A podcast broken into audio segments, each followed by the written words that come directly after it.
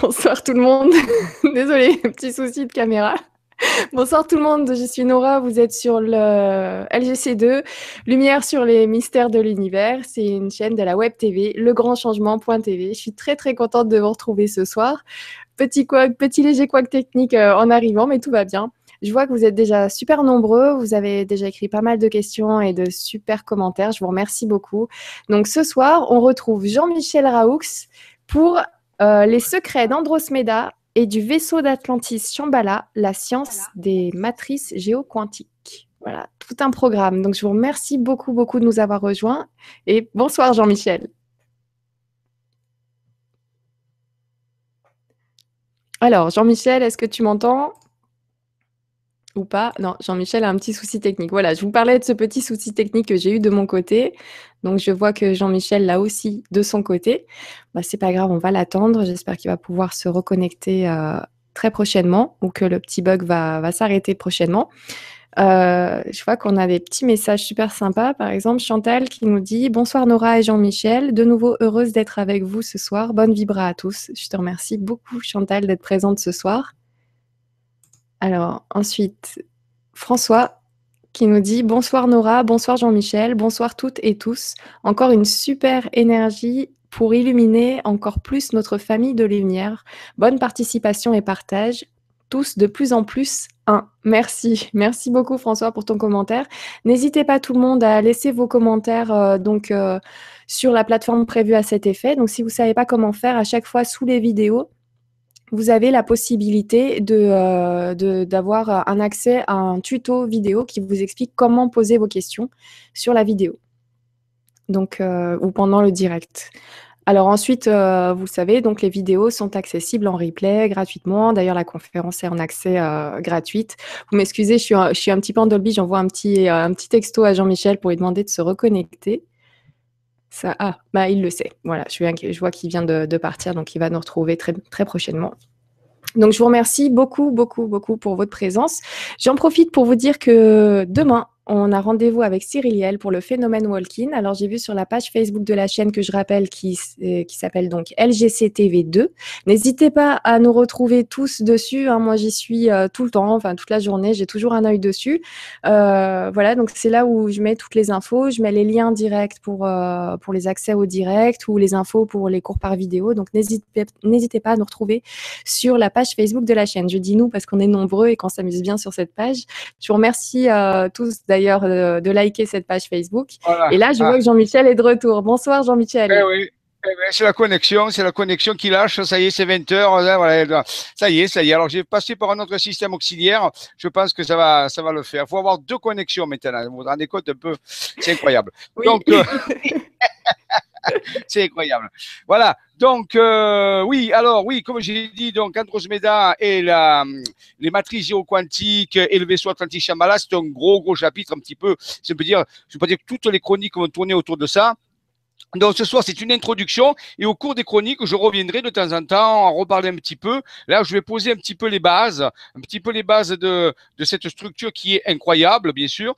Et euh, bien sûr, et ce soir, je vais quand même vous euh, utiliser un, un, texte, un petit texte, parce que là, il y a des phrases que j'ai mis. J'ai préparé un petit plan pour vous donner exactement les phrases d'un article que que j'ai coécrit avec euh, Raymond Spinozzi, euh, bien sûr, parce qu'on va parler de Raymond, on va parler de, euh, de Maxime Pellin, on va commencer à parler de ces qui reçoivent ces informations à travers de leur être intérieur et aussi d'autres personnes maintenant dans l'équipe, ça devient de plus en plus euh, important.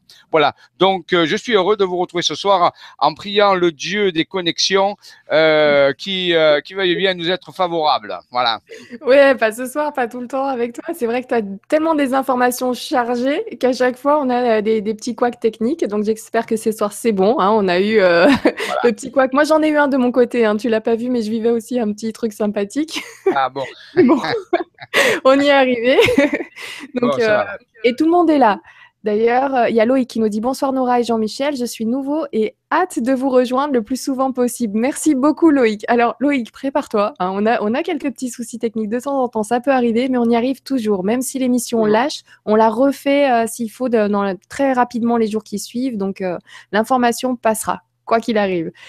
Et merci pour votre patience et votre soutien à chaque fois qu'on a un petit souci. c'est très gentil de votre part. Eh oui, eh nous sommes pas TF1 ni M6 et voilà, donc nous faisons au mieux, au mieux. Oui.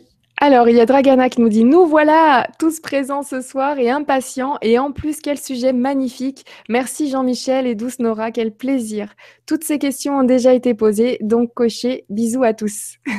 C'est vrai qu'il y a beaucoup de questions déjà. Eh bien, ben, on va commencer alors. Oui. Alors, je fais euh, le partage d'écran de mon côté. Voilà. Voilà. Très bien. Alors, ben, c'est parfait. Alors, FSV, on a déjà parlé. FSV, mais je le dis quand même, parce qu'il y a des personnes nouvelles qui viennent. Donc, euh, pour les personnes nouvelles, il faut se référer aux, enregistrements. Vous savez comment ça marche. Maintenant, vous les avez sur YouTube. Donc, je vous conseille quand même de les regarder. Bon, je sais qu'il y en a beaucoup, euh, qu'il y a beaucoup de, de, de, de, vidéos, mais essayez un petit peu pour vous maintenir au courant. Bon, FSV, c'est force sans visage. Donc euh, ici, on va parler des chroniques des planificateurs, c'est-à-dire en réalité de ces êtres, euh, des intelligences non humaines qui s'occupent, on peut dire, euh, d'ensemencer la vie sur les planètes. Alors, j'ai oublié de dire, comme chaque soir, dans tout ce que je vais vous dire, rien n'est vrai. Mais il est possible que certaines choses soient avérées. C'est à vous de faire le tri et de retenir ce qui vous résonne, bien sûr. Alors, la céleste mission, le mystère Androsmeda, c'est la première chose qu'on va voir, c'est le mystère Androsmeda. Ça, ça va, euh, son auteur, l'auteur de ça, c'est Monsieur Raymond Spinozzi, à travers les découvertes. On va voir qu'il a faites. Et ensuite, on abordera le deuxième, c'est-à-dire le vaisseau Atlantis Shambhala, qui est aussi une découverte, mais où les deux se mettent ensemble, sont tout à fait complémentaires. Donc, ce soir, on va voir le cas de deux chercheurs différents, de formations différentes, qui tous les deux se connectent à leur être intérieur. Alors, je rappelle qu'actuellement, il y a des cours sur justement comment se connecter à son être intérieur au moins intensifier sa connexion. Ça a commencé, nous avons fini le troisième euh, module du cours 1 et nous allons commencer les trois modules du cours 2. Donc, vous voyez, ça marche. Là, on va ce soir, on va voir la pratique, ce que certaines personnes ont pu faire grâce à cette connexion, euh, on peut dire, intense avec leur être intérieur. Voilà, donc euh, nous allons passer directement. Alors la céleste mission, c'est une mission céleste. Voilà. Alors certaines diapos, on les a déjà montrées, mais ça me fait plaisir de les remontrer. Hein, le grand architecte, on va parler ce soir encore de ce grand architecte. On va en parler longtemps, puisque dans les chroniques, c'est beaucoup de ça. Le grand architecte. Alors on ne sait pas qui c'est, bien sûr. Hein, il est inconnu. Euh, un jour, il dira qui c'est. Mais ce grand architecte ou cette grande architecte aussi, hein, bien sûr, c'est pas forcément mhm. masculin. Hein, voilà, cette grande, euh, c'est peut-être féminin, qui sait. Et donc cette grande architecte euh, ce grand architecte, euh, travaille, lui, avec l'univers. Il, fait des schémas, de la géométrie. Alors, ça marche dans l'univers avec des galaxies, avec des constellations, mais ça marche aussi sur les planètes. Et ce qu'on va voir ce soir, c'est des illustrations sur une planète bien particulière, perdue à 26 000 années-lumière du centre galactique de la Voie lactée, qui s'appelle la Terre. C'est son nom actuel, mais avant, elle avait d'autres noms. On l'a connue sous le nom de Ki, par exemple, Kai. On l'a appelée sous le nom de Gaïa. On l'appelait aussi sous le nom de euh, Dubu. Donc, beaucoup, beaucoup euh, de noms, euh, cette Terre, mais euh, actuellement, on l'appelle la Terre. C'est moins, c'est moins poétique, hein, la Terre. Voilà. Donc, voilà. Alors, continuons notre voyage il est important quand même ici, ça vraiment, rappelez-vous, ce sont des pédagogies, ce sont des schémas, ce sont des paradigmes. Hein. Euh, le champ unitaire quantique ou la source. Donc je partirai ici à partir d'une définition. Actuellement, les, scientifiques, les physiciens comme Nassim Haramein, Einstein et d'autres euh, sont en train, euh, et surtout euh, maintenant Nassim Haramein et d'autres, sont en train de démontrer que l'univers est connecté. Alors les physiciens quantiques en parlent de ce champ unitaire, le champ quantique originel, le champ le plus profond, le champ d'information qui est là et qui, qui connecte l'univers. Alors ce soir, on va prendre directement l'hypothèse que l'univers est connecté. C'est-à-dire que quoi que je fasse à un endroit de l'univers, tout l'univers est instantanément euh, informé de cela grâce à l'intrication. Alors tout ça, un jour, sera expliqué si un jour on fait enquête sur les mystères de la physique quantique. Mais bon, certaines personnes ont peut-être déjà des connaissances. Donc, on va dire que l'univers est connecté, l'univers est un grand hologramme, et tout ce que je fais à un endroit de l'univers, c'est répertorié instantanément euh, dans tout l'univers. Pour cela, il faut qu'il existe un champ, un champ quantique unitaire qui, euh, ou je vais appeler aussi la source, un peu plus ésotérique la source, mais mhm. le selon, scientifique, c'est le champ unitaire quantique ou appelé champ A aussi ou akashique. Donc c'est le champ dans lequel tout baigne, tout issu de ce champ, tout est euh, sort de ce champ et tout y retourne. C'est en permanence, donc c'est une mousse quantique qui se trouve très très profond à l'intérieur de nous et qui nous connecte tous à l'univers. Donc faut pas l'oublier parce que tout ce que je vais vous montrer, eh ben, c'est issu de ça. Et nous-mêmes aussi, bien sûr. Voilà. Alors, bien sûr, il y a aussi des, hypothèses des multivers. Actuellement, c'est un peu la mode. Donc, la science commence à découvrir les multivers, c'est-à-dire il n'y aurait pas qu'un seul univers, mais il y aurait une multitude d'univers, chacun étant différent et réglé avec des paramètres différents. Alors, bien sûr, bien sûr, ça nous permettra de parler de la multidimensionnalité. C'est-à-dire qu'un univers peut être lui-même multidimensionnel. On appelle ça un omnivers, hein, euh, un univers multidimensionnel, c'est-à-dire qu'il y a plus de trois dimensions. C'est un omnivers, mais il peut y avoir aussi des multi-omnivers, c'est-à-dire en réalité euh, euh, du multiple univers, chacun il y a des dimensions aussi euh, multiples. Donc on appelle ça des multi-omnivers. Je pense que c'est la structure euh, qu'il faudra retenir. Voilà. Hein. Donc nous sommes loin d'être seuls dans l'univers et même dans les univers. Ça c'est important. Hein. Continuons. Alors. Oui, c'est la, la, source qu'appelle. Oui, le patron. Voilà, c'est le patron qui appelle, qui dit alors c'est comment ça? Alors ici, euh, euh, alors l'être intérieur, non, ça c'est les, séminaires, les, cours que nous donnons. L'être intérieur, c'est important. Moi, je dis c'est le pilier de tout pour moi. Pour moi, ça c'est mon, hypothèse de départ, c'est mon paradigme. Attention, on peut le discuter, mais moi c'est sur lequel je travaille et auquel on a eu des résultats. Hein. Tout ce que je vais vous montrer ce soir, c'est euh, relié à ça. Donc je peux pas le nier. C'est, c'est un absolu puisqu'on a des résultats, des résultats assez extraordinaires.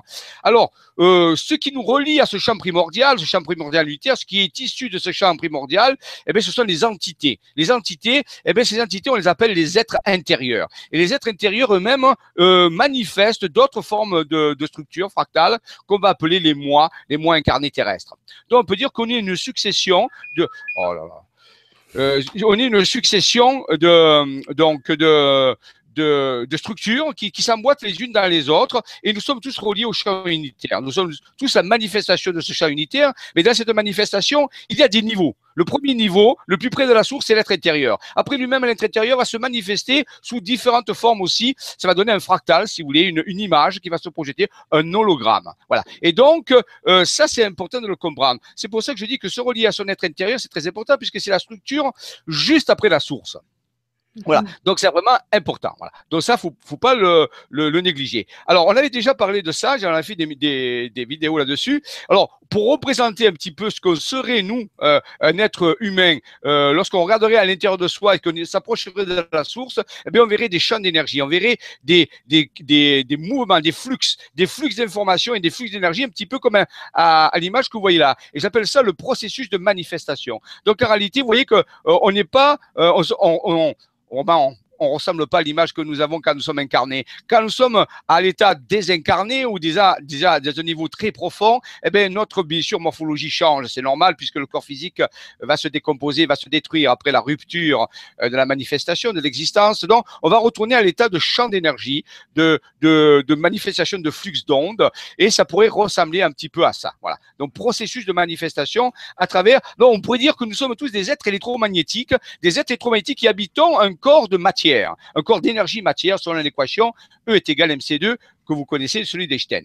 Voilà. Donc ça, c'est intéressant de voir les, différents possibles parce qu'on va les retrouver justement dans les matrices géoquantiques. Donc, c'est un petit peu la base euh, de ce qu'il faut savoir. Alors, d'après ce que tu viens déjà de, dire, il y a Aline qui a cette question.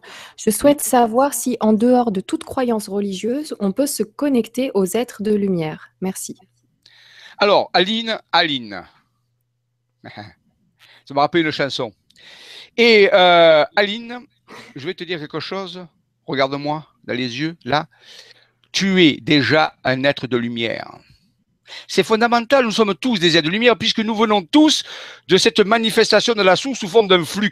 Ce flux, il, va, il peut nous apparaître sous forme lumineuse en réalité. Donc en réalité, nous sommes tous des êtres de lumière. Mais il y en a qui sont, euh, leur être de lumière, c'est incarné, si vous voulez, c'est projeté dans la matière selon l'équation de E égale mc2. Donc Einstein nous dit que l'énergie, c'est de la masse multipliée par la vitesse de la lumière au carré. Donc quand nous sommes dans ce corps d'existence, là, nous sommes cette de lumière densifiée. Nous avons transformé une partie de notre énergie en matière, en matière-énergie. Donc, bien sûr, tu es déjà. Alors, moi, le conseil que je te donne, tu peux essayer de connecter les autres êtres de lumière, mais ce serait bête de connecter le plus proche de toi, celui euh, qui t'adore, celui qui t'aime, celui qui. Vraiment, c'est toi. C'est toi à un autre niveau et oui, tu es un autre de lumière comme chacun d'entre nous. Voilà. Donc ça, c'est important de le comprendre. Et je dis souvent, avant d'essayer de contacter les autres, essayez de vous contacter vous-même et vous allez voir qu'après, vous pouvez euh, euh, contacter les autres. Mais c'est déjà un premier pas. Il faut d'abord s'aimer pour aimer les autres. Tout le monde le sait maintenant, tout ça. Donc, c'est vraiment important. Maintenant, si tu as envie de contacter d'autres êtres de lumière, bien sûr que les êtres de lumière socialisent entre eux. Hein. Il n'y a, pas de problème. Hein. Donc, ils vont se rencontrer, ils font des grands colloques comme ça. Et donc, euh, voilà. Et voilà. Peut-être que quand tu, quand tu croiseras quelqu'un de main dans la rue, tu diras, tiens, je croise un être de lumière qui est déguisé en matière. Oui, c'est vrai.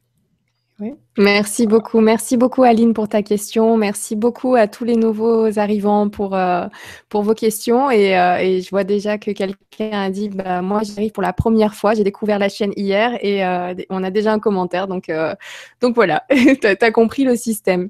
Merci beaucoup. Et merci à Pascal qui nous dit Vous êtes bien plus intéressant que la télé. ça fait plaisir. ah bon? Ah bon? Ah ben ça va alors. alors ce soir, c'est le grand film hollywoodien. Euh, le grand mystère d'Androsmeda avec euh, voilà avec en première à, Nora hein, n'est-ce pas? Dans le rôle de voilà ok Exactement.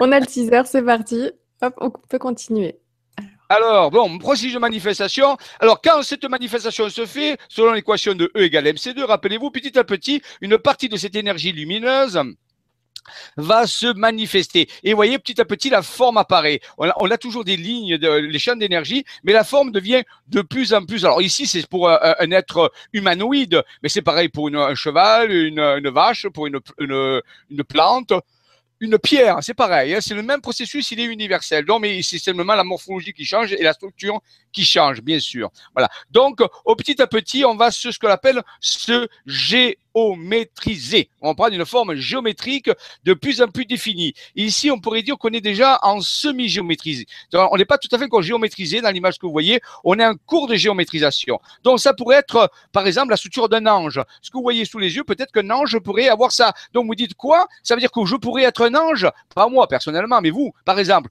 Oui, vous pouvez être un ange puisque c'est un cours de manifestation de votre être de lumière, de votre être d'énergie pure, va se transformer en être un peu plus géométrisé, semi-géométrisé, qui pourrait avoir l'apparence d'un ange. Donc, vous voyez, non que vous êtes un lumière, mais vous pouvez être aussi un ange ou un archange, ça dépend. Donc là aussi, c'est intéressant. Et bien sûr, à la fin, là, dans le cas d'un homme ou d'une femme, on va trouver cette forme ici, euh, donc géométrisée, hein, forme qu'on appelle humanoïde, alors qui peut correspondre aussi à des formes extraterrestres, bien sûr, hein, il n'y a aucun problème avec ça. Et donc voilà, donc là c'est une forme géométrisée, E est égal à MC2, a vraiment fait son travail et nous sommes donc présents. Donc vous voyez que toutes ces structures se superposent les unes aux autres. Hein. On pourrait prendre ces diapositives, les superposer à la mhm. fois vous êtes l'être de lumière, à la fois vous êtes la forme géométrisée, semi-géométrisée qui pourrait être l'ange, et aussi, un troisième, vous êtes aussi le corps, le corps physique incarné sur cette planète Terre actuellement, mais vous direz à la source alors. Eh bien, vous êtes aussi la source. Et oui, parce que ça émane de la source. Rappelez-vous que l'univers est holographique. Donc, ça veut dire que vous êtes la source. Ah, alors ça, c'est déjà un peu plus difficile à, admettre. Mais selon la logique, oui, il ne peut pas y avoir de rupture. C'est-à-dire qu'en réalité, de la source jusqu'à votre apparence actuellement, il, normalement, il n'y a pas de discontinuité. Il y a un processus de manifestation qui s'est fait de façon, on peut dire, quantique, de façon, euh, on peut dire, euh, fractale, mais en réalité, il n'y a pas de rupture. Il n'y a pas de rupture de manifestation à ce niveau-là. Voilà. Donc, vous voyez, ici, on pourrait euh, imaginer d'autres types d'êtres, mais même ces êtres-là euh, suivent ce même processus. C'est seulement à la fin, la géométrisation qui change, qui va donner peut-être euh, ben, des êtres d'apparence un peu différentes, extraterrestres, hein, par exemple, qui peuvent être un peu différents, ou beaucoup différents aussi, ça dépend. D'accord. Il faut que, quand même que je vous prévienne, euh, tout le monde, j'enlève le, partage d'écran.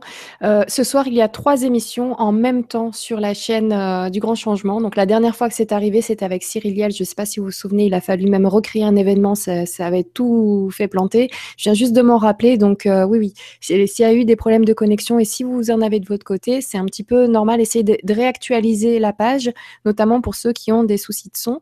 Et quelqu'un a dit Ah, Jean-Michel parle fort. Ben, à ce moment-là, si tu peux baisser un petit peu le volume. Ah. Ça, euh. Comme ça, on, laisse l'énergie de Jean-Michel passer. Et, euh, et, toi, de ton côté, si, euh, si c'est un petit peu trop puissant, qu'il est tard le soir, que les enfants sont couchés, baisse un tout petit peu le volume et ça devrait aller. Ah ben oui, oui, oui, bien sûr. Voilà. D'accord, pas de problème. OK.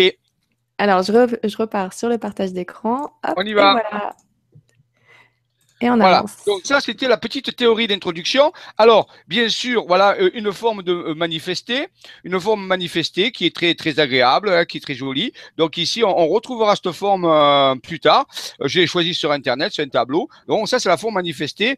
Par contre, elle, euh, dans cette euh, cette forme, cette personne tient dans ses mains un ADN, un ADN lumineux, un ADN de lumière. Alors on me dirait, oui, alors, alors ça veut dire quoi? Ça veut dire que peut-être que quand on est dans une forme semi-géométrisée ou non géométrisée, peut-être qu'on a aussi un ADN sous forme vibratoire. Pourquoi pas? On peut le supposer. Hein, pourquoi pas? Donc ça serait intéressant de, de, de le penser. Si on a de la forme physique un ADN physique, pourquoi on n'aurait pas un ADN vibratoire, d'onde de lumière, pour les autres structures? Pourquoi pas? Ça serait intéressant. Ça serait fractal. Ça serait comme Hermès a dit, tout ce qui est en haut comme ce qui est en bas. Voilà. Voilà. Donc, pour les planètes, c'est pareil. On a les mêmes structures de- d'empilement euh, qu'on appelle, j'ai déjà dit, hein, des hypersphères ou des hypertors. Donc, euh, ça, c'est important. J'avais utilisé ce modèle pour expliquer la Terre intérieure sur la fameuse euh, vidéo que j'avais fait en disant que sur la même planète, il peut exister plusieurs octaves et que la différence des octaves permettrait peut-être d'avoir une géométrie différente. Ce qui pourrait expliquer qu'à la fois la Terre pourrait être creuse et non creuse. C'est-à-dire que peut-être qu'il y a dans une fréquence le magma, le noyau, et que dans une fréquence légèrement décalée, il y a autre chose, ce qui permettrait de satisfaire toutes les, toutes les données. Eh bien, écoute, tu viens de, de commencer à répondre à la question de Gérard qui te dit euh, Bonsoir Jean-Michel et Nora, je suis très heureux de vous retrouver. La Terre serait donc creuse avec une vie intra plus subtile que la vie à l'extérieur. En est-il de même pour chaque planète ainsi que, de la Lune? Merci pour vos réponses et attention. Bonne soirée, Gérard. Oui, alors d'après euh, des chercheurs comme Anton Park et d'autres chercheurs, euh, et, je, et vais dans ce sens, pour moi, il n'y a pas de raison que la Terre soit creuse et que les autres planètes ne soient pas creuses.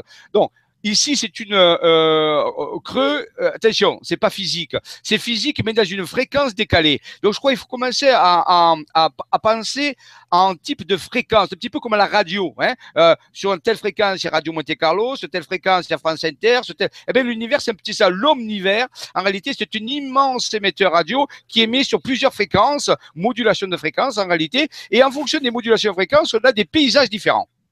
Donc, ça veut dire que, donc, en réalité, il n'y a pas que la Terre qui serait de dimension intérieure creuse, mais pratiquement toutes les planètes, ça serait une structure commune à toutes les planètes, je le pense c'est dû au fait que l'univers est fractal et holographique, donc les structures se répètent. Donc voilà, ça c'est important. Alors, dans les temps, les Sumériens appelaient ce, cet euh, espace intérieur l'Abzu, l'Abzu, A-B-S-U, qui se dit où, qui, qui va donner plus tard le terme abysse.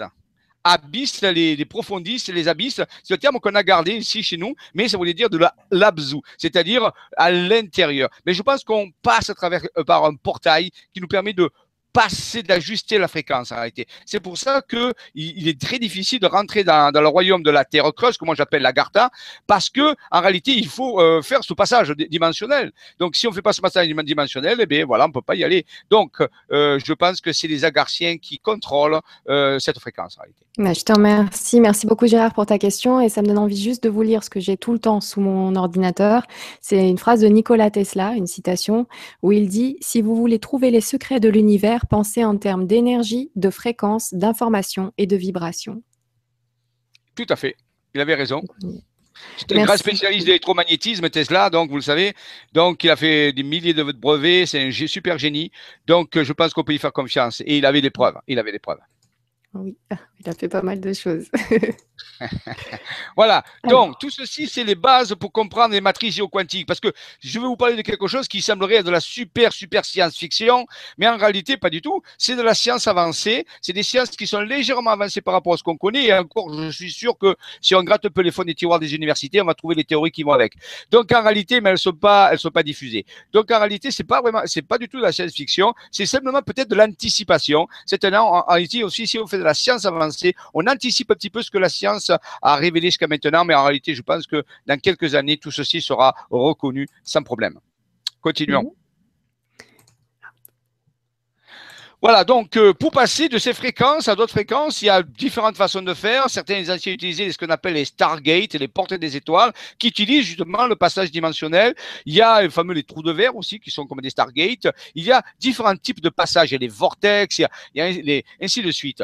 Et un parmi les grands passages très évolutifs, le passage de l'évolution lui-même, ben, si vous voulez, pour passer d'une fréquence d'une octave à une autre octave, on utilisera ce qu'on appelle un processus ascensionnel. Alors, ça n'a rien à voir avec l'élévation hein, dans le champ de gravitation, ça n'a rien à voir avec le fait de léviter ou de voler, c'est seulement un changement vraiment important de fréquence euh, qui touche aussi le fonctionnement de la conscience et donc de toute la physiologie qui va avec. Hein. Il, faut que, il faut que toute la physiologie change si on veut ascensionner. C'est pas seulement euh, une modification seulement de la conscience, il y a tout ce qui doit changer, le corps, tout ça, les, les, euh, euh la physiologie, euh, voilà, la biochimie, la, la, la neurologie, ainsi de suite. Donc en réalité, tout ceci doit changer pour s'adapter sur une nouvelle fréquence. Ça, c'est important. Et ceci s'appelle un processus ascensionnel.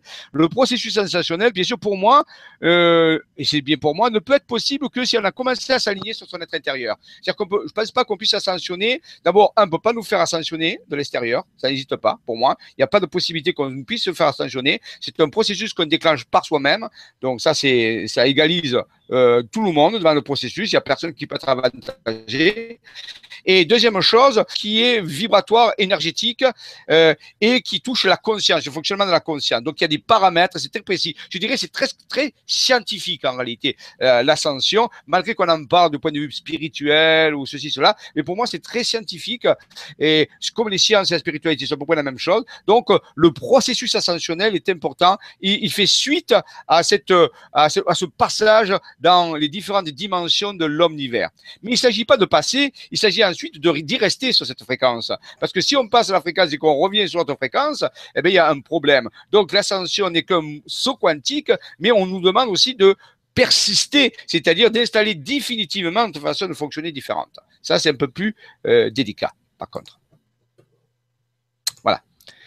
Alors voilà, donc un exemple. L'autre fois, on a fait la conférence sur l'intragate, c'est pour ça que je l'ai fait, l'intragate. Euh, donc l'intragate, c'est un terme que j'ai inventé, hein, un néologisme. Intra, pour dire à l'intérieur, gate, la porte de l'intérieur. Et donc, cette porte existe, euh, c'est Raymond Spinozzi qui l'a euh, dessiné sur une carte routière sous la guidance de son être intérieur. Donc vous voyez, ça commence, sous la guidance de son être intérieur. Raymond Spinozzi a dessiné enfin dessiné, on dit a montré, il a reproduit cette Intragate, qui se trouve dans le Var, dans, le sud de la France, dans le département 83 du sud de la France, euh, dont le centre est le village de Tour-Tour, le village le plus haut du Var, magnifique village. Si un jour vous allez par là, allez-y, passez-y. Et donc, c'est le centre d'Intragate. Mais Intragate fait euh, des dizaines et dizaines de kilomètres euh, de long et des dizaines de kilomètres de large. Ici, on parle de technologies qui sont adaptées à la géographie au géomorphisme, on peut dire, de la planète. Donc, et on nous a donné les plans, on nous a donné les plans, et euh, donc euh, euh, c'est pour moi un, un, un accès vers le monde intérieur par un trou de verre quantique. Donc, il faut. Alors, c'est une technologie, bien sûr. Alors, bien sûr, euh, ça ne marche que si on est préparé, si on a les, mhm. les bonnes fréquences. Bien sûr, c'est c'est pas parce que euh, c'est pas quelque chose qu'on peut utiliser couramment, mais on nous a donné la technologie. C'est-à-dire, les êtres intérieurs nous ont donné une technologie qui nous permet de faciliter, si vous voulez, euh, l'ouverture d'une intragate. Mais ça sert à quoi? Ben, Déjà, un, ça sert à mieux se relier à son être intérieur, puisque non, on a un être intérieur. Donc, si on a une porte qui mène vers l'être intérieur, c'est intéressant. Et si on a en plus la possibilité de l'ouvrir et de passer à travers, c'est encore mieux. Quand je dis de passer à travers, attention, je ne parle pas du monde physique là. Hein. Je ne parle pas avec le corps physique, je parle avec la conscience, avec l'énergie. Parce qu'on ne communique avec cet intérieur qu'à travers l'énergie. Rappelez-vous, notre être intérieur, il est fait de flux d'énergie, de flux d'informations. Il n'est pas matériel. Ça, j'en parlerai dans, les prochains cours euh, du double cosmique ou de, de l'être intérieur, justement. notre, notre intérieur n'a pas de structure matérielle. Donc, on ne peut pas y aller matériellement. Si vous voulez, le monde intérieur ne peut pas y aller matériellement. Il faut y aller sous forme de flux d'énergie ou de flux de conscience ou de flux d'information qu'on appelle. Donc, en réalité, c'est une porte, un trou qui nous permet d'aller vers l'intérieur à travers un flux d'information, rencontrer ben, cette structure qui est nous-mêmes avec qui, qui, sont de la lumière ou de l'information et d'échanger un flux de données avec. Voilà, ça c'est important. Donc une communication. Donc ça sont les êtres intérieurs qui nous l'ont donné et on a pu la, la donc Raymond on a pu la, la construire et nous sommes allés bien sûr plusieurs fois sur les sites l'activer. Alors euh, on nous a donné, on verra plus tard euh, aussi des codes, des codes d'ouverture parce que cette porte elle a besoin de codes pour s'ouvrir. Voilà, des codes qui sont des symboles et alors ça ressemble un peu à Stargate, je reconnais, mais justement les Stargates sont des portes pour voyager dans l'univers. Il existe, et c'est une première, jamais personne n'en a parlé, des intragates pour voyager dans le monde à l'intérieur. Vous voyez, on peut voyager dans les deux mondes parce qu'il manquait un, on peut voyager dans l'autre monde, mais à l'intérieur, comment on fait Eh bien, il y a aussi les intragates, des trous de verre. Oui, c'est clair. Et, là, d'ailleurs, en parlant d'intragate et de porte, je vois beaucoup de commentaires de personnes qui ont eu des soucis pour se connecter ce soir et qui y arrivent tous plus ou moins vite. Donc, euh, bonsoir à tous ceux qui nous rejoignent en ce moment. Bonsoir à, bonsoir à vous. Bonsoir à. J'ai vu des messages. Oui, voilà, par exemple, Jérôme qui dit info. Je suis passé par ton Facebook, Nora, pour me connecter car le site LGC était inaccessible. La lumière gagne toujours à la fin. Merci Jean-Michel et Nora. Belle vibra à tous. Donc, merci de nous rejoindre tous petit à petit. Ne vous inquiétez pas, donc la vidéo sera accessible en replay comme d'habitude. Et euh, voilà. Et je voulais prendre un, autre commentaire d'Aline, alors que j'ai plus sous les yeux, qui te disait OK, et comment me connecter à moi-même? En parlant du, fait qu'elle ah, était elle-même Alors, Aline, alors, Aline, et j'ai crié Aline. Euh, Aline, mais on a fait un cours de trois modules déjà qui commence à expliquer comment on fait. Et on va faire un deuxième cours de trois modules qui va finir d'expliquer. Donc, je ne peux pas te l'expliquer là, ici, parce que justement, c'est trois fois deux, ça fait 6, plus 3 fois 2, 6, ça fait 12 heures d'explication avec des méditations, avec ainsi de suite. Donc, c'est en 12 heures. Il te faudrait 12 heures, vous voyez, tu vois, pour que je t'explique ça. Donc, moi, si tu veux vraiment le savoir, euh, disons, la méthode que j'utilise, maintenant, tu peux avoir d'autres méthodes qui sont personnelles. Moi, je dis, mais importe la méthode, du moment où vous arrivez au résultat. Mais ça doit être un résultat qui doit être visible. Moi, je pense qu'il faut aller dans un résultat visible, quelque chose qui soit dans la matière, parce que nous sommes des parties dans la matière. Nous avons besoin de ça. Donc, on, privilégie. Ce soir, je vais vous avoir des résultats matériels. En réalité, on a beaucoup de résultats matériels. On a aussi des, résultats virtuels, bien sûr. Mais voilà. Donc, si tu veux savoir ça, il y a les cours qui sont faits pour ça. Euh, mais il y a des méthodes pour se connecter à son être intérieur. Puis il y a des gens qui sont, euh, on peut dire, euh, directement alignés, c'est-à-dire naturellement alignés. Donc, ils n'ont pas vraiment besoin de méthode et ça marche très bien, c'est tant mieux, c'est fantastique. Mais il y a d'autres qui ont peut-être plus de difficultés. Alors, moi, je parle pour ceux qui ont plus de difficultés, bien sûr, pour ceux qui sont déjà là, qui sont déjà connectés, mais c'est super, qui sont déjà alignés, euh, fantastique. Vous pouvez peut-être améliorer votre alignement, c'est toujours possible. Mais par contre, ceux qui, ont, qui ont des difficultés ou qui ne savent pas, eh bien, il y a des méthodes pédagogiques qui permettent euh, de fonctionner à la fois dans l'abstrait et dans le concret, pour avoir les deux, les deux, et savoir euh, expliquer. Et puis, si on me pose des questions, savoir que c'est une science, que c'est pas euh, mystique, que c'est pas un truc comme ça. Oui, c'est vrai, les, cours par vidéo étaient vraiment excellents. Les premiers, euh, le tout premier, euh, donc euh, je te, l'annonce, hein, il va y avoir un petit quart d'heure un peu scientifique parce qu'il faut poser les bases et après on se détend et on voyage et c'est parti.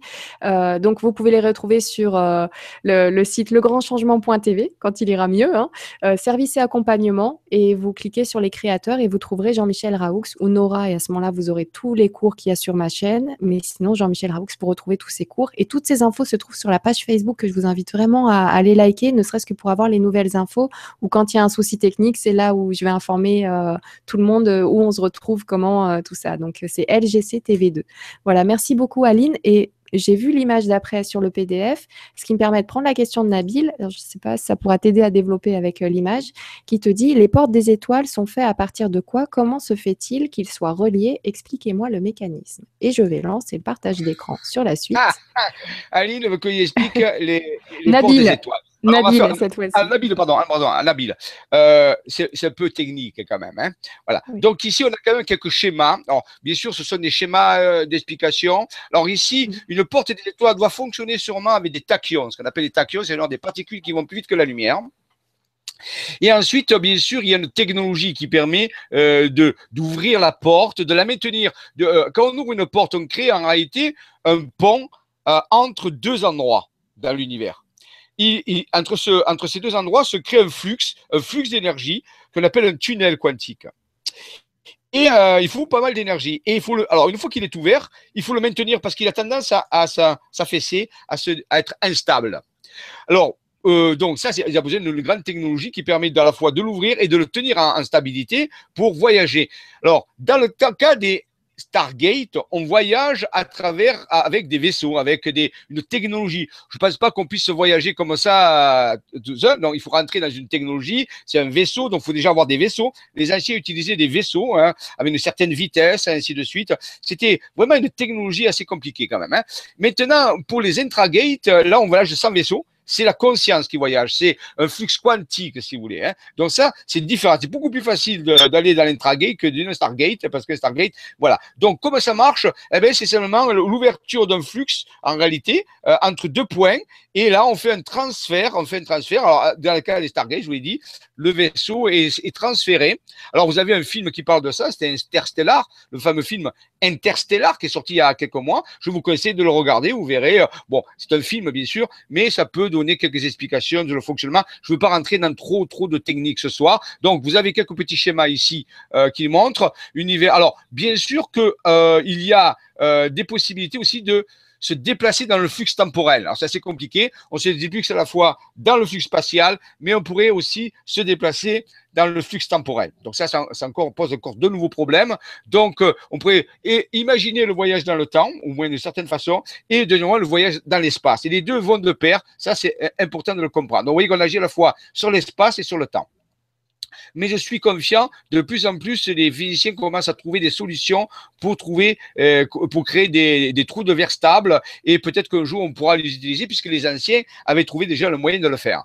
Donc ça, c'est important. Alors, pour l'intragate, euh, je dis pour, pour utiliser l'intragate, on peut aussi utiliser le corps Merkaba, le corps de lumière. Quand, quand on ouvre un, un, trou de verre intérieur, pour voyager, la conscience peut utiliser, elle peut utiliser, c'est-à-dire, c'est pas obligé, mm-hmm. ce qu'on appelle le corps Merkaba, le corps de lumière. Donc peut-être vous avez entendu parler de ça, ou sinon vous avez des excellents, excellents livres de Drunvalo Melchizedek, euh, l'ancien secret de la fleur de vie aux éditions Ariane. Je fais pas de publicité, mais je vous donne ce qui est pas mal.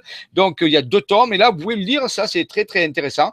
Et donc, euh, on va vous parler du corps de lumière. C'est-à-dire que chacun de nous a un corps de lumière, puisque rappelez-vous, nous sommes déjà une entité de lumière à l'intérieur de nous. Et donc, on peut utiliser ce corps de lumière pour pouvoir voyager dans les intragates. Pas dans les Stargates, hein, dans les intragates. Dans les Stargates, c'est des vaisseaux. On a chacun un vaisseau, mais à l'intérieur, c'est un Merkaba. À l'extérieur, c'est un vaisseau, euh, un astronef. D'accord, merci beaucoup. Merci Nabil pour ta question. On poursuit. Oups, excuse-moi. Petit bug de souris. Voilà, j'y arrive. on l'avait déjà vu. Ici, c'est lui qui, a, qui va montrer, qui va recevoir de son être intérieur. On peut dire que, eh bien, il a commencé à s'aligner sur son être intérieur et son être intérieur lui a donné des informations. Alors, il va avoir plusieurs types d'informations. On sait que maintenant, on en a parlé, il a un très bon contact avec le phénomène des ovnis, les objets volants non identifiés. Donc, euh, il s'est contacté, il a fait des contacts très rapprochés, il a eu plein d'informations, il a fait plein de photos, des centaines de photos, il a fait des films. J'étais même avec lui dans certains films. Donc, euh, euh donc ça, ça a débouché un petit peu sur l'ufologie mais là aussi, aussi des révélations sur des cartes routières où il a montré des schémas, dont la fameuse intragate dont on a parlé tout à l'heure, et d'autres, vous allez voir tout au cours des, chroniques, on va, on va alterner, si vous voulez, avec plusieurs chercheurs. Donc, Raymond a fait ça. Et ce soir, donc, c'est lui qui va nous présenter, ben, à travers sa, sa, sa photo, euh, en réalité, euh, les découvertes du fameux mystère du secret d'Androsmeda. Au moins, l'introduction, parce qu'on retrouvera ça plus tard. Hmm. Alors, ici, vous avez. Alors, il faut quand même un peu expliquer. Ce sont des mots qu'il a fallu concevoir. Ce ne sont pas des mots qui existent. Enfin, il fallu concevoir un nouveau langage parce que nous allons dans une science qui n'est pas du tout terrestre. Il faut le savoir. Hein. Nous, nous, sommes ici dans les intelligences non humaines, INH. Donc, il faut utiliser des nouveaux mots. Ce nouveau mot, il est facile à comprendre. Géomorphisme, ça veut dire la forme de la Terre. Donc, ça va être une forme de la Terre.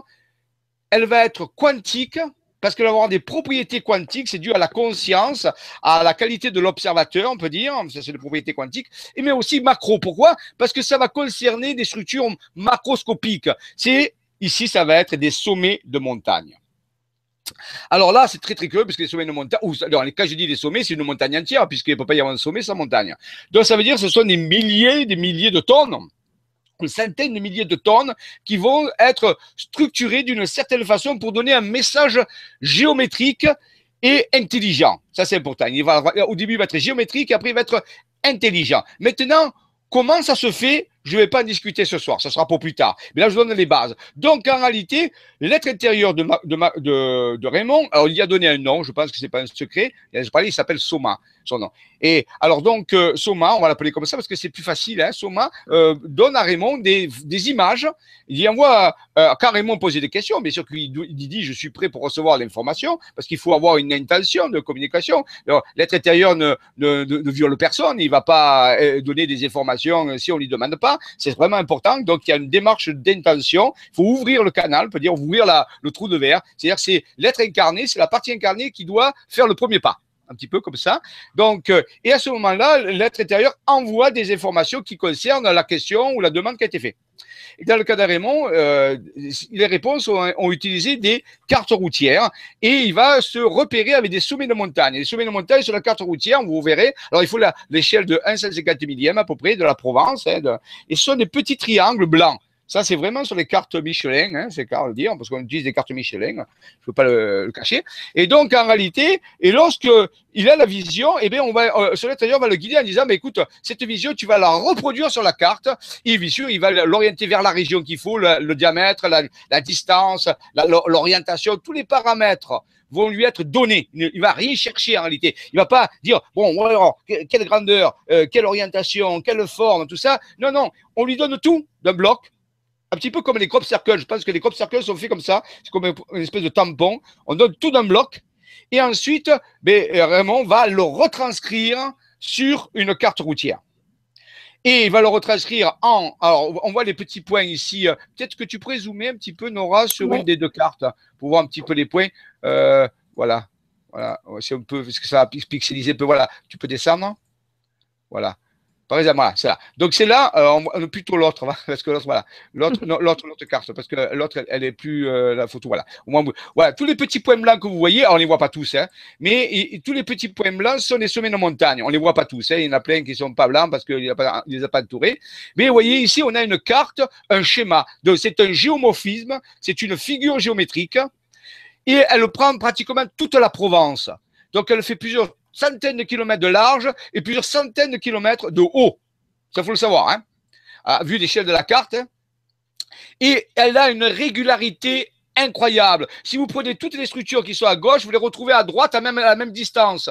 Toutes, toutes, que ce soit des triangles, soit des losanges, des figures très complexes, elles sont toutes fractalisées par un axe central vertical. On peut, on le dessin, on peut le plier il se superpose totalement.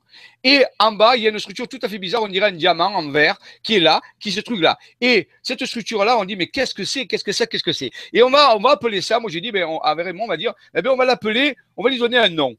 C'est, ça semblerait être une cité, bon, je ne sais pas, une base, une cité, mhm. une structure d'une autre dimension qui se trouve sur la Terre mais qu'on ne voit pas. C'est-à-dire qu'en réalité, c'est les montagnes, c'est relié à les montagnes qu'on a fait apparaître. Mais en réalité, elle n'est pas sur la surface, elle est dans une autre dimension. Si vous voulez, on a les montagnes permettent de visualiser une autre dimension. C'est curieux, c'est bizarre, c'est comme ça. Et en réalité, elle, est là, mais c'est une autre terre. Moi, je dirais, c'est comme, au début, j'appelais ça un morceau d'ailleurs.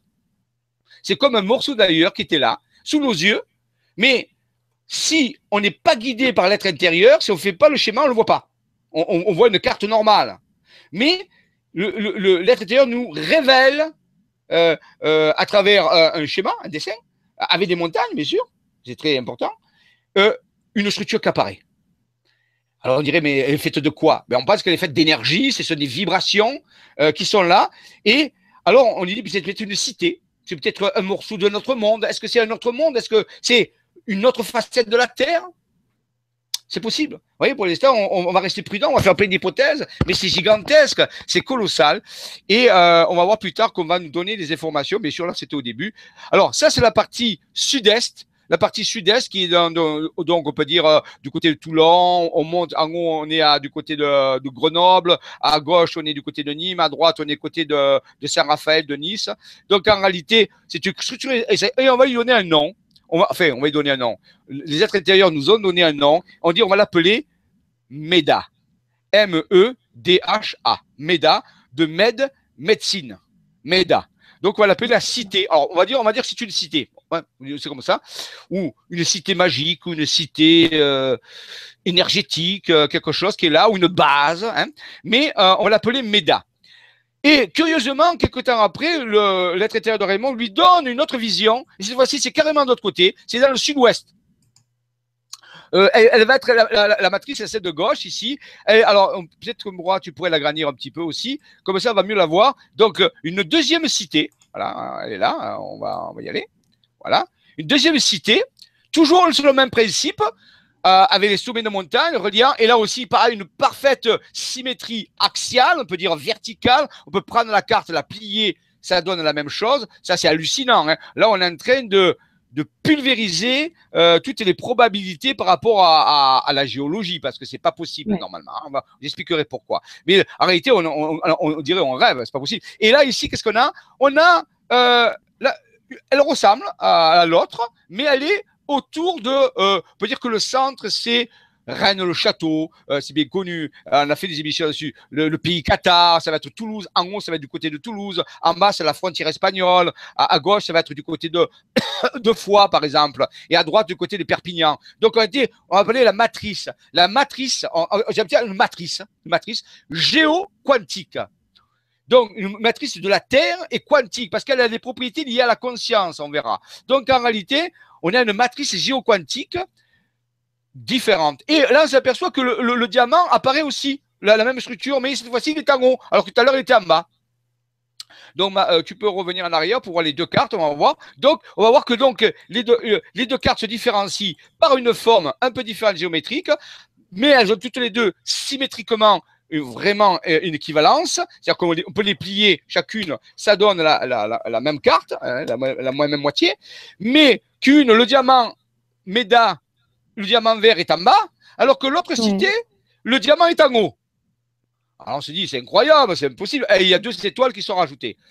Alors on dirait, mais comment l'appeler celle-là L'autre, celle du sud-ouest cette matrice géoquantique du sud-ouest, on va l'appeler, eh bien, euh, euh, Raymond va recevoir une information de son être intérieur sur moi qui va lui dire, ben, on va l'appeler Andra, euh, Andros, Andros.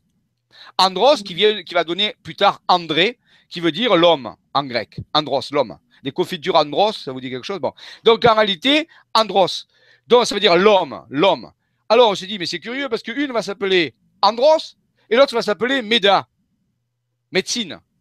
Ben, ça fait la médecine de l'homme.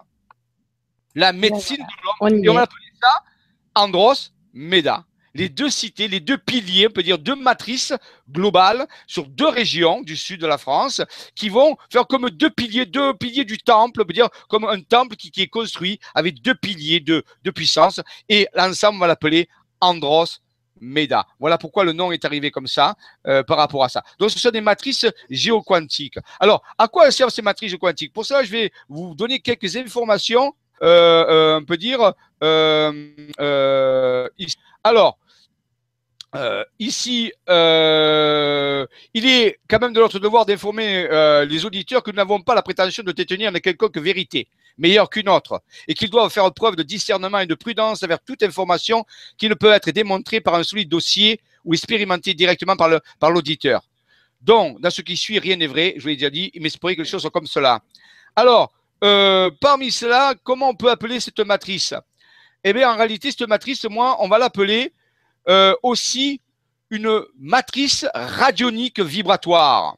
C'est-à-dire, en réalité, rien qu'en regardant la matrice, on reçoit des radiations, un petit peu comme des crop circles. Mais ici, c'est pas des champs qui sont, euh, de l'herbe, ce ne sont pas de la luzerne, c'est pas du, euh, du colza, c'est vraiment des montagnes. Ça fait des mandalas. Et c'est à propos, je dis la même chose que, que les crop circles, mais ils sont permanents. On peut pas les moissonner. C'est un message qui est permanent. Donc, ils sont vibratoires. C'est de la radionique. C'est de la radiation, radiation d'ondes de forme. Et une personne qui reçoit des informations à travers son être intérieur, comme Raymond Spinozzi, mais on verra d'autres personnes après, je les appelle des opérateurs parce qu'ils opèrent. Donc des opérateurs, donc les opérateurs reçoivent l'information de notre intérieur et reproduisent ces informations sur une carte. Donc ici, Androsmeda. Ensuite, qu'est-ce qu'on peut dire là-dessus? Ces structures euh, sont éthériques, bien sûr, elles sont dans une autre dimension fréquentielle. Elles sont hautement vibratoires. C'est-à-dire que si je vais sur ces lieux, euh, je peux me recharger éthériquement, je peux me soigner, euh, je peux faire des exercices vibratoires, je peux faire plein de choses. Donc en réalité, ce sont des lieux qui, peuvent me soigner, qui peuvent travailler mon, évolution, ma conscience. Et on verra plus tard qu'on nous a révélé, alors ça c'est euh, le, côté un peu plus, on peut pas le démontrer, hein, mais on nous a révélé que dans ces cités, dans ces structures, Androsmeda, il y avait des entités féminines. Réalité, c'est quelque chose de difficile que je vais vous dire. Ce sont des entités féminines solaires de lumière. Elles sont constituées par de la lumière. On l'a vu, ce sont des aides de lumière, donc des entités féminines solaires. Alors, qu'est-ce que c'est des entités féminines solaires? Ce sont des entités féminines qui ont un caractère masculin puisqu'elles sont solaires. Donc, à la fois, on peut dire qu'elles sont androgynes. Elles ont les deux caractères, à la fois féminin et masculin. On appelle ça solaire. Elles sont de niveau au moins 4. On verra plus tard quand on parlera de classification des civilisations extraterrestres, du 4 ou du 5. Elles sont appelées aussi mères veilleuses. Alors, merveilleuses, on peut faire un jeu de mots, elles sont merveilleuses parce que si jamais vous les perceviez, vous seriez éblouis, éblouis dans leur beauté. Alors, vous pourrez penser à des mythes anciens de fées, de fées galactiques, de personnages très lumineux. Mais euh, elles sont aussi merveilleuses parce que ce sont des mères qui veillent.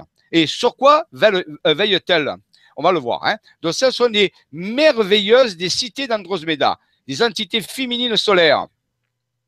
Voilà. Donc ça, c'est important. Ce qu'on peut dire aussi, ce sont des immenses structures.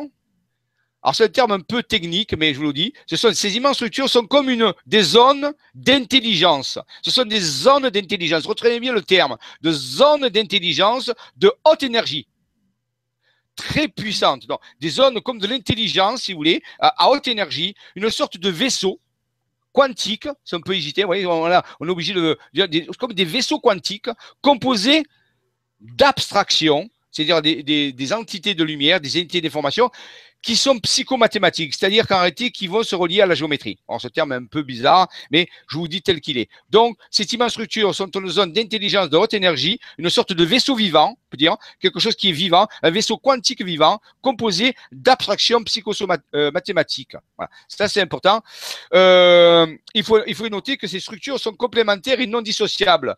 Elles forment une unité symbiotique. C'est-à-dire qu'on ne peut pas euh, découper Andros, Meda en deux. On ne peut pas séparer la cité. Il faut la voir complète. C'est un organisme complet. Hein. Ça, c'est vraiment important euh, de, euh, de, voir ça. Voilà. Donc, je reviens sur le document après. Donc, oui, il y a des termes techniques, très techniques qui permettent, on va oublier ça, on va seulement dire, ce sont des merveilleuses, il y a des merveilleuses, des merveilleuses entités de lumière intérieure qui sont là, qui veillent, on verra pour sur quoi le veille, mais elles sont reliées à ces formes géométriques. C'est-à-dire qu'en réalité, on voit pas les entités de lumière, mais on voit une forme géométrique qui est, euh, qui est immense, colossale.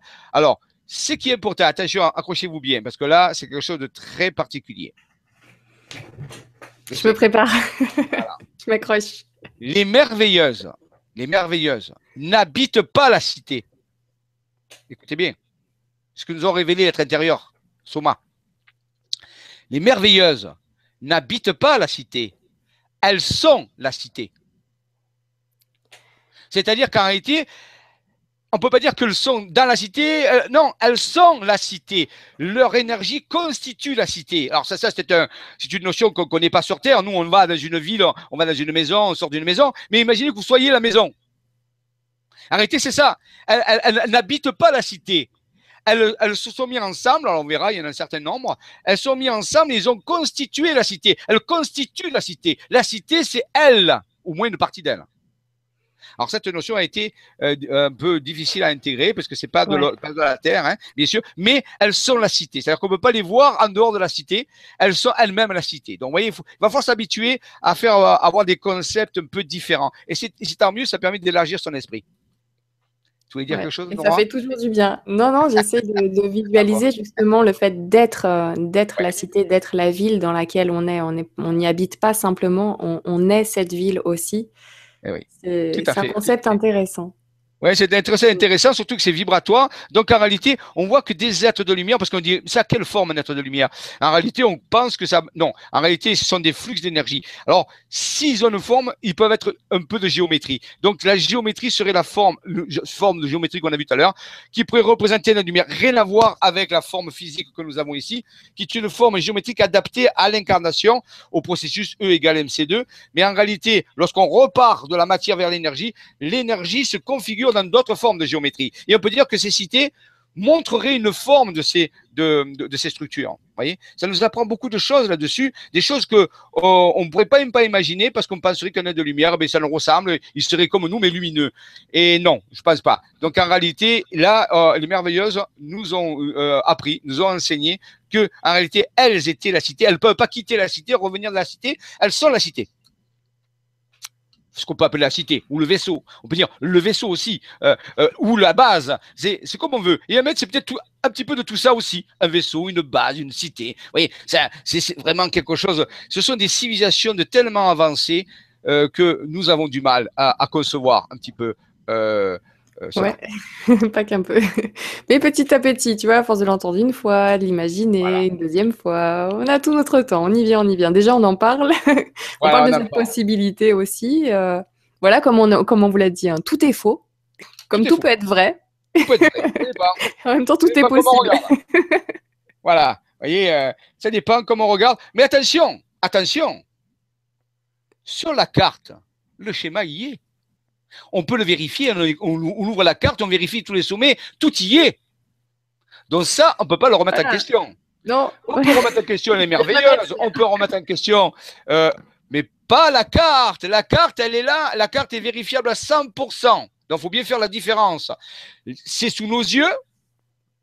Maintenant, l'interprétation, c'est donné par d'autres données. On peut la discuter. Je prends la meilleure interprétation qui va avec les données, mais on peut en concevoir une autre. Mais les données sont les données. On ne peut pas dire que ça y est pas. Ça, ça serait du déni et ça rentre pas dans nos considérations. Voilà, après, euh, on, peut, on peut choisir d'être dans le déni et de ne pas regarder. Ah oui, oui, oui, bien sûr, mais là, il n'y a, plus matière à discussion. Si on est dans le déni, il n'y a pas de discussion possible, c'est fini. Il euh, faut mieux aller regarder un match de foot ou, ou autre chose. Vous voyez, donc quelque part, euh, là, hein, moi, j'accepte tout, mais, si on est dans le déni, il n'y a pas de discussion. Mais en tout cas, nous, ce que je vois des commentaires, d'ailleurs, il y a pas mal de questions, hein, t'hésites pas, là, parce que ça fait presque une heure déjà, le temps a, filé, ça fait ah partie de ces soirées où justement c'est tellement passionnant qu'on ne voit pas le temps passer, donc dès que tu, tu veux que je te pose quelques questions, tu n'hésites pas. Ah ben, on le fait, on va faire un petit peu des questions. Après, je reprendrai parce que je voudrais un peu quand même avancer, mais quelques questions.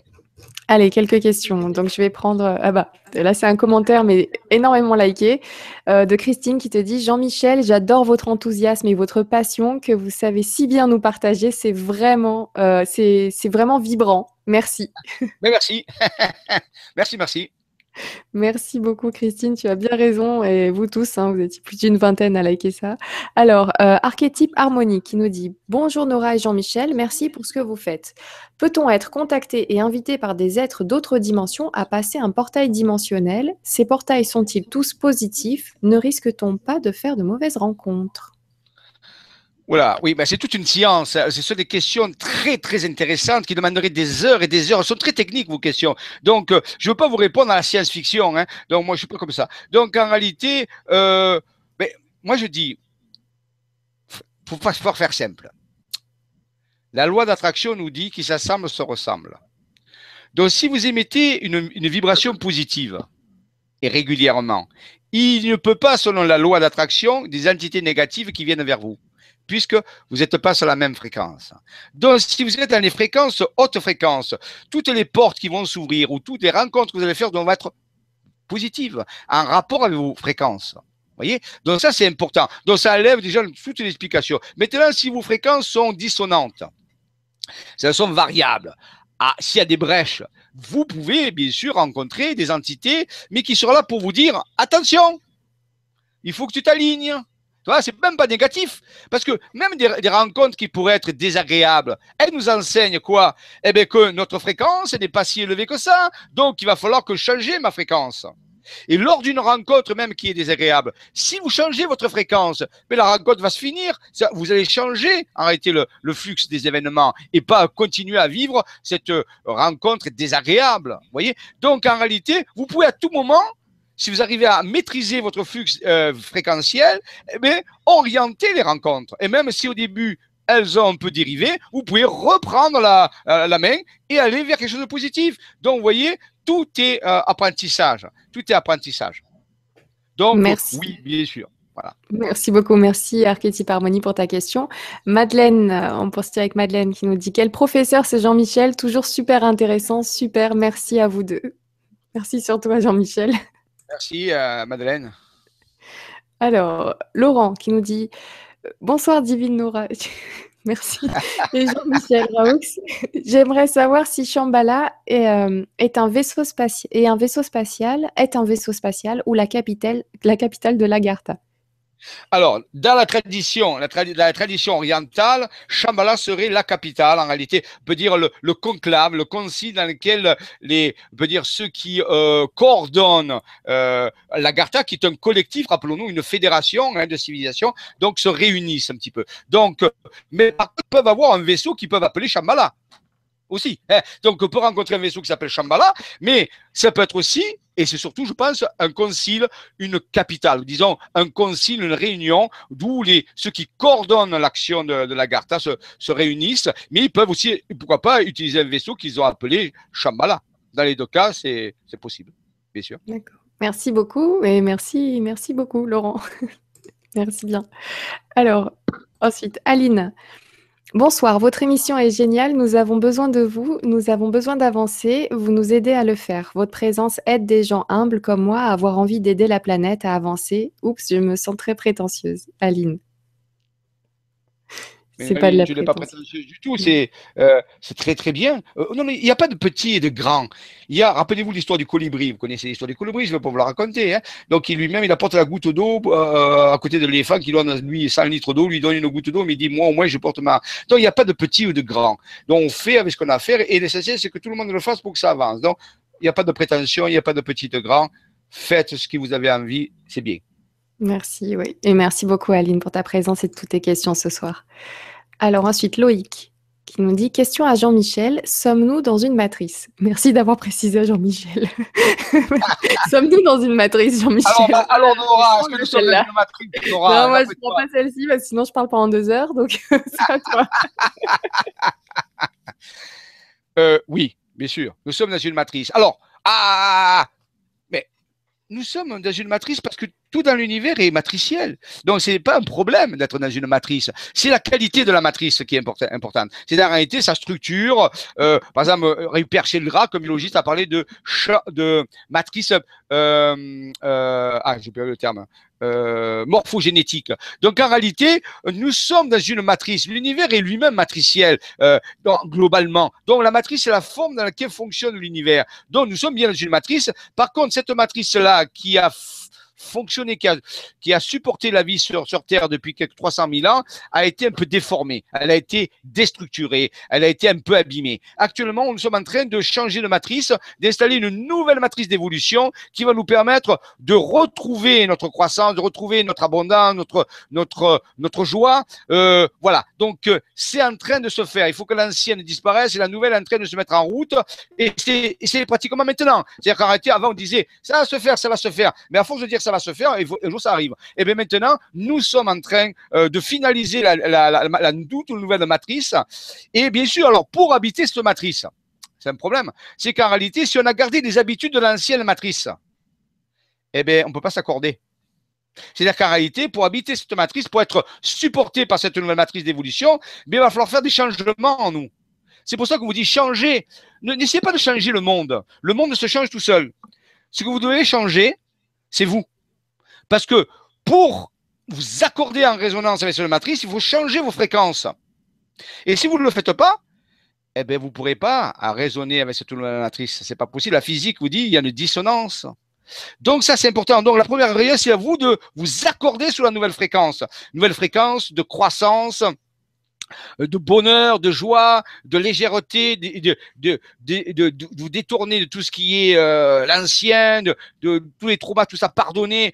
Ne perdez pas votre temps à, jouer le, justicier, ça sert à rien parce que dans la nouvelle matrice, le justicier, il n'a pas sa place. Donc, non plus le prédateur. Donc, en réalité, enfin, mon conseil, c'est que concentrez-vous sur votre évolution, sur le maximum de choses que vous pouvez vous élever, parce que quand viendra le moment, parce qu'il va venir un moment où ça va être antenne, comme ça, et à ce moment-là, eh bien, euh, la nouvelle matrice sera disponible, et l'ancienne, ben, elle va disparaître. Donc, euh, la question, c'est où est-ce que vous allez aller? Hmm. voyez? Donc, en réalité, c'est un peu ça. Alors, donc, il y a, nous sommes dans la transition, c'est-à-dire ce qu'on appelle la transition des âges. Nous sommes, il y a encore l'ancienne, la nouvelle apparaît. Donc, il y a un moment de mouvement, de, de, ce qu'on appelle de mouvement de population.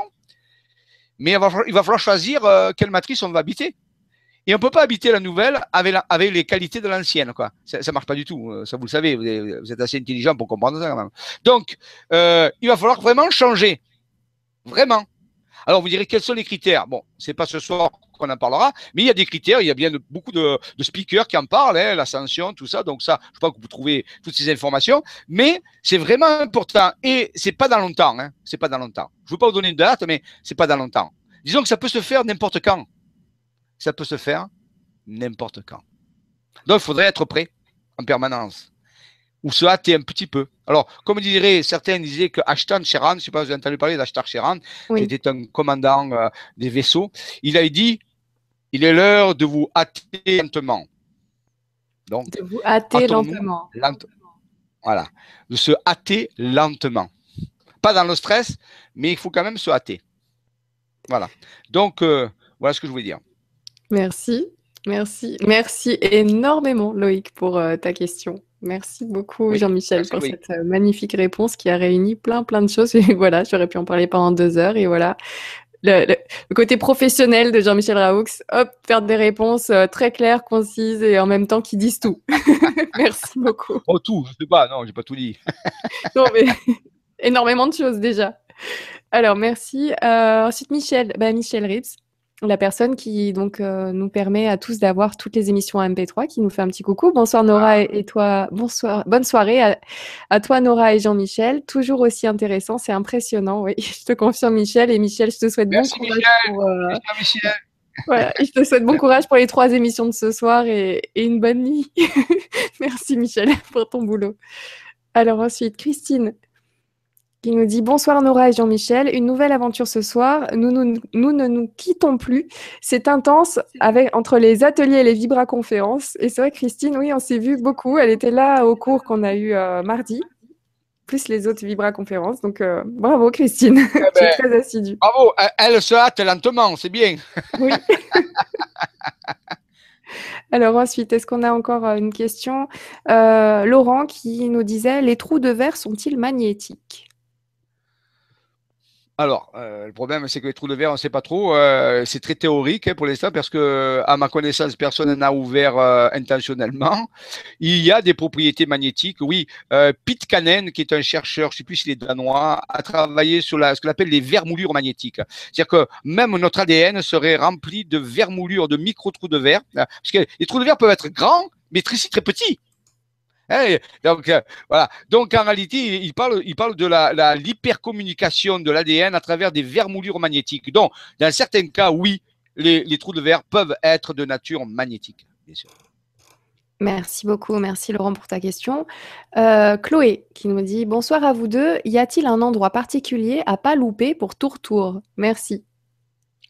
À, à, pas, à pas louper pour Tour Tour, ça veut dire quoi? À tour tour, tu te rappelles, tu, tu parlais de la carte euh, qui était à ah, tour tour euh, avec les points. Euh, ben, vous avez alors un endroit très intéressant, ça s'appelle la tour de Grimaldi.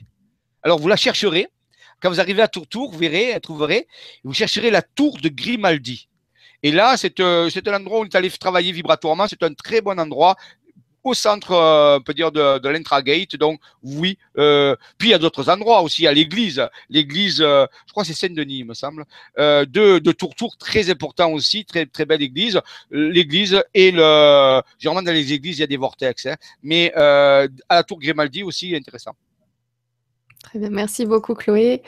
Euh, Diana Betty, alors qui nous dit bonsoir Nora et Jean-Michel, c'est Nadia, alias Jésus.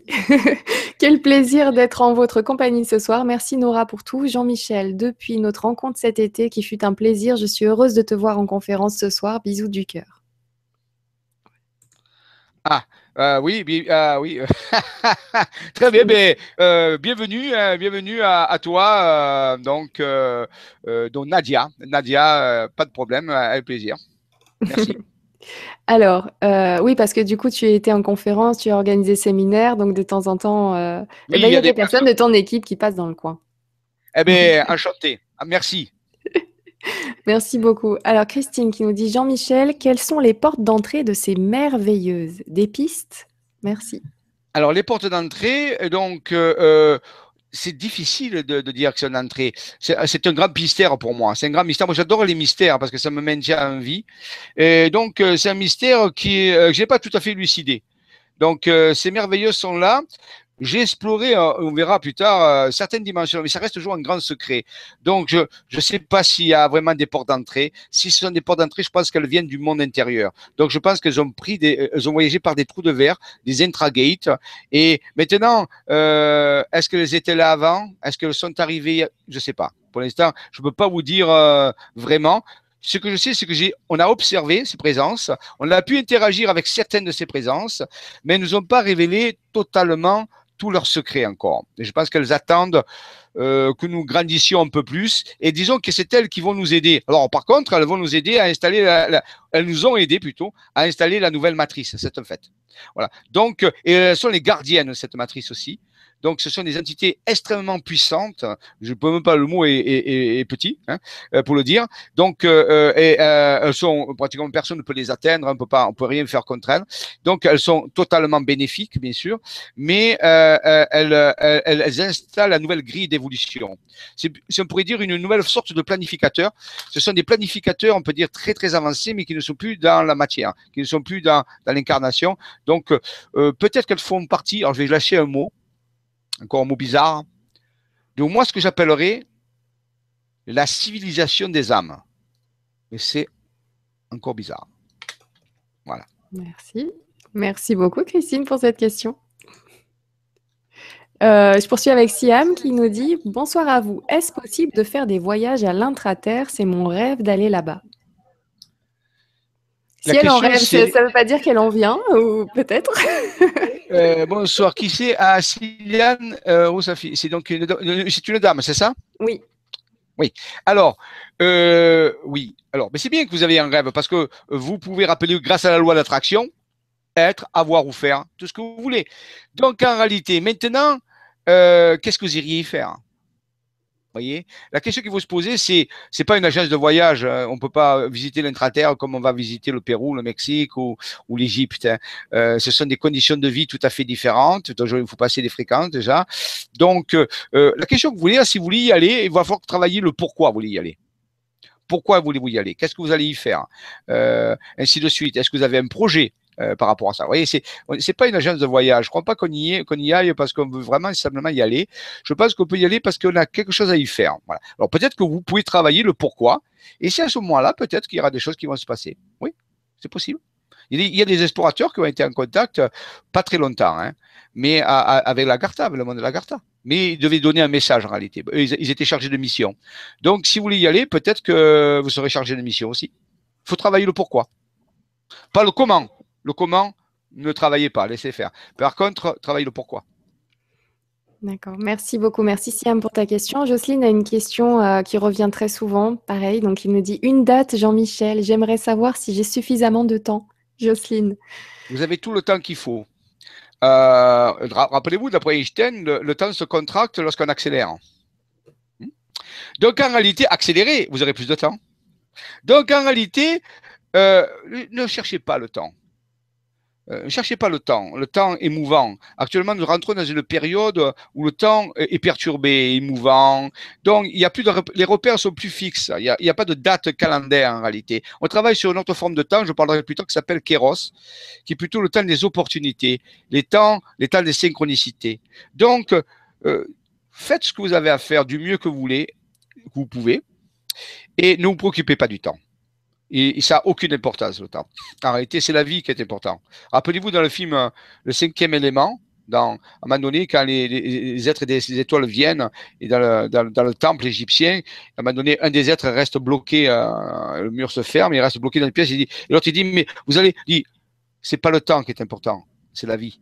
Donc, travaillez sur votre conscience, tout le temps vous sera donné nécessaire. Ne vous inquiétez pas pour ça. Merci beaucoup. Ah, j'ai perdu la question. Non, la voilà. Alors, euh, merci Jocelyne. Alors, Cathy qui nous dit tout ce qui est à l'intérieur et euh, à l'extérieur est à l'intérieur. On peut dire que la compréhension du monde est en chacun de nous et que les esprits que nous voyons sont d'abord en nous. Cela est perturbant à comprendre, mais ensuite, c'est que du bonheur. Attention à l'ego. Oui, bien sûr, euh, oui, mais c'est sûr, la science nous dit, nous dit qu'en réalité, la réalité physique n'est qu'une projection holographique d'un monde intérieur. Tout à fait tous ces êtres sont à l'intérieur de nous. Alors, il y a, bien d'autres êtres comme nous qui sont projetés, bien sûr, hein, c'est un fait, mais je veux dire la source, les codes sources, je dirais, du système se trouvent à l'intérieur de nous. Voilà. Alors, l'ego, je ne vais pas en parler, je crois que Cyrielle a fait une émission là-dessus, je ne vais pas en revenir là-dessus. Je l'ai. Même des cours hein. par euh, vidéo sur l'ego. Voilà. Intense, Pour hein. dire, je pense que l'ego n'est pas un problème du moment euh, qu'il n'est pas le maître. Donc, l'ego euh, est un très bon outil euh, et euh, par contre, euh, il doit s'orienter vers le flux de l'être intérieur. On peut dire que l'ego est l'outil de l'être intérieur. Quand c'est le cas, il n'y a pas de problème. Mais c'est quand l'ego se prend pour le maître, qu'il est plus aligné par l'être intérieur, que là, les problèmes peuvent se venir. Donc en réalité, il suffit seulement d'orienter son ego vers son être intérieur et l'ego va faire son travail puisqu'il a été créé pour ça. Donc c'est important. Merci beaucoup Cathy. Chloé qui nous dit Merci Nora et Jean-Michel, je prends note pour la tour Grimaldi. Voilà, la réponse que tu as donnée tout à l'heure. Euh, il y a Dragana qui nous dit euh, Grand merci, Jean-Michel, pour ton travail sur le grand changement pour nous tous. Merci. J'avais plaisir. Et Yenaël qui nous dit C'est tellement passionnant que je n'ai même pas de questions. so, ah. big kiss à tout le monde, Nora et Jean-Michel. Bonne et belle soirée. Bah, écoute, je te remercie beaucoup. Je te propose, Jean-Michel, euh, bah, sur ce commentaire de Yenaël, qu'on poursuive. Alors, je retourne sur le partage d'écran. Voilà, nous en étions là. Ah, j'ai un léger accent stéphanois qui est revenu. Voilà, voilà, là. Bon, alors, le géomorphisme macro-quantique, on a dit que c'est la forme de la géométrie, de la, de la forme de la Terre, morphisme, forme, géo-terre. Quantique, parce que ce sont des, des de l'être intérieur, c'est quantique, ça décrit l'être intérieur, c'est la science quantique, et macro, puisque ça a des effets gigantesques. Donc là, on est en train de mettre une brèche dans la science. Parce que rappelez-vous que la, la physique quantique nous, décrit le fonctionnement des particules élémentaires ou des ondes, ce qui est, très petit. Elle ne peut pas décrire des structures gigantesques. Ça s'arrête, qu'on appelle la décohérence, si vous voulez, la décohérence, le passage du quantique au monde ordinaire à nos frontières. les, scientifiques ont calculé cette frontière actuellement. Ils pensent que c'est à peu près 100 atomes. Avec 100 atomes, les, propriétés quantiques vont commencer à disparaître, si vous voulez. Donc, on prend un groupement de 100 atomes, les propriétés quantiques disparaissent. Donc ici, on a un problème puisque on observe quelque chose qui est quantique, mais gigantesque. Donc là, on se dit, mais c'est pas possible. Comment On est devant une impossibilité. On est devant, je dirais, des nouvelles lois. Alors, je dis ça comme ça, parce qu'on verra au cours des chroniques, on verra qu'il y a de nombreux, il y a des centaines et centaines d'exemples, c'est pas que deux exemples comme ça. Mais en réalité, on va devant un fait qui, si on veut l'expliquer, ben, on va être obligé d'utiliser une science qui n'est pas de la Terre pour l'instant, que, que les savants terrestres ne connaissent pas, c'est le macro-quantique. Voilà. Et ça, c'est tout à fait bizarroïde. Mhm. Continuons.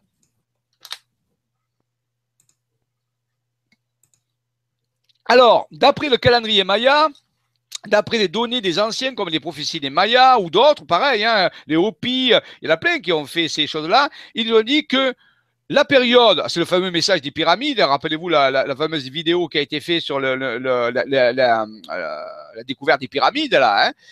euh, les anciens nous ont légué un message à travers des pyramides, à travers des monuments, à travers des anomalies qu'ils ont laissées sur place, un petit peu comme en disant peut-être qu'ils vont se rendre compte qu'avec ces anomalies qu'on laisse, il y a quelque chose qui se passe. Ils nous ont laissé un message en disant dans quelques millénaires, et ça tombe à peu près maintenant, vous, votre civilisation va se trouver confrontée à, quelque chose, un processus qui s'appelle, qu'ils vont appeler la fin des temps. Alors, ah, qu'est-ce que c'est la fin des temps? Mais la fin des temps veut dire la fin d'une matrice d'évolution pour qu'une nouvelle matrice puisse, puisse prendre la suite. Donc, c'est comme un nouvel univers. Voilà, comme c'est comme une nouvelle forme d'univers qui allait apparaître. On appelle ça un nouveau paradigme universel, avec des nouvelles façons de fonctionner. Alors, bien sûr, vous voyez, j'ai mis des exemples d'horloges. On a une horloge ici qui fonctionne à l'envers, hein, l'horloge de gauche. c'est le, le, le, reflet dans le miroir d'une, montre. Très intéressant. Vous voyez, elle remonte le temps. Et deuxième, à droite, c'est la distorsion du temps. Donc, à la fois, on a euh, le mouvement du temps qui peut changer aussi la distorsion du temps. Ce sont des anomalies qui vont aller de plus en plus euh, sur Terre. Je vous l'annonce, je n'ai pas de prophétie. Hein. De plus en plus au cours du temps, il va y avoir des anomalies temporelles. Il va y avoir des anomalies spatiales des déformations de l'espace. Il va y avoir aussi des anomalies temporelles. J'en ai parlé tout à l'heure pour la personne qui avait problème avec le temps. Donc en réalité, c'est donc il va y avoir des anomalies spatio-temporelles. Ça, c'est important de le comprendre. On arrive dans cette période. C'est pour ça qu'il rien n'est plus stable. On ne peut pas faire de prévision. La seule chose, c'est d'avancer. Voilà. Donc, les anciens savaient ça. C'est la fin des temps tels que nous les connaissons. Le temps tel que nous le connaissons, il va se transformer. Une autre façon de concevoir le temps. Une autre façon de concevoir le fonctionnement de la conscience, puisque c'est relié au temps. Donc ça, c'est important de le comprendre. Hein. Alors, les anciens ont décrit cette série d'événements par euh, une activité qui viendrait du centre galactique. Ça, c'est les Mayas qui l'ont dit. Ce qu'ils appellent le, rayon de synchronisation ou la, euh, c'était le serpent rope, la, rope, ça veut dire la corde, la corde du serpent. Arrêtez, ce serait une vague énergétique qui viendrait du centre de la galaxie, de notre galaxie, la Voie lactée, où il y a un trou noir. Et cette vague d'énergie euh, atteindrait ben, la zone dans laquelle se trouve la Terre actuellement, ou le système solaire, bien sûr, plutôt. Alors, il faut savoir que notre système solaire se trouve à 26 000 années-lumière. Hein. La, lumière mettrait 26 000 ans à, de, faire, de franchir la distance du trou noir jusqu'au Soleil, à la Terre. Et donc, alors ça veut dire que cette vague est partie déjà depuis longtemps. Et donc, elle va atteindre, euh, va atteindre notre système et va transformer, marquer le, le, départ, la transformation de cette nouvelle matrice, le passage d'une ancienne matrice à une nouvelle matrice d'évolution. Et la date qui avait été donnée, bien sûr, en bas, c'est 2012. 2012 qui va, être, qui va apparaître avec des montagnes. Vous voyez, la carte, c'est Raymond Spinozzi encore qui a reçu l'information. Et ici, euh, peut-être tu peux faire un petit zoom euh, sur la carte où il y a marqué 2012 en bas. C'est qu'on va voir un petit peu pareil que tout à l'heure. Alors ça, ne bouge pas Nora. Là, c'est par exemple ah, une photo d'artiste, euh, excusez-moi, c'est une photo d'artiste qui représenterait ce mouvement de synchronisation qui viendrait de notre galaxie. Hein. Donc c'est comme si quelqu'un voyait euh, de l'extérieur notre galaxie. Bien sûr, nous, on ne peut pas le voir parce qu'on est dans la galaxie. Mais là, vous voyez, c'est un, un, événement gigantesque dû au fonctionnement du trou noir. Il n'y a pas de mystique là-dedans. Il n'y a pas de truc caché. C'est de la physique. C'est une vague d'énergie qui, qui, vient. Donc, et euh, en dessous, maintenant, on va descendre si tu veux. J'arrive, j'arrive. Voilà. 2012, c'est la carte qui est apparue que, que ah. Raymond a, reçu. On va remonter. Voilà. Euh, que Raymond a, reçu de la même façon qu'Androsmeda. Hein. Donc, euh, on voit ici une date qui apparaît avec des montagnes. Les points blancs, je vous rappelle que c'est des sommets de montagnes et c'est bien marqué 2012. 2012, euh, avec le motif géométrique en dessous, toujours pour dire que c'est les merveilleuses. Alors bien sûr, c'est comme si les merveilleuses envoyaient un message à travers l'être intérieur de, de, de Raymond. Alors l'être intérieur, on peut l'appeler aussi le soi.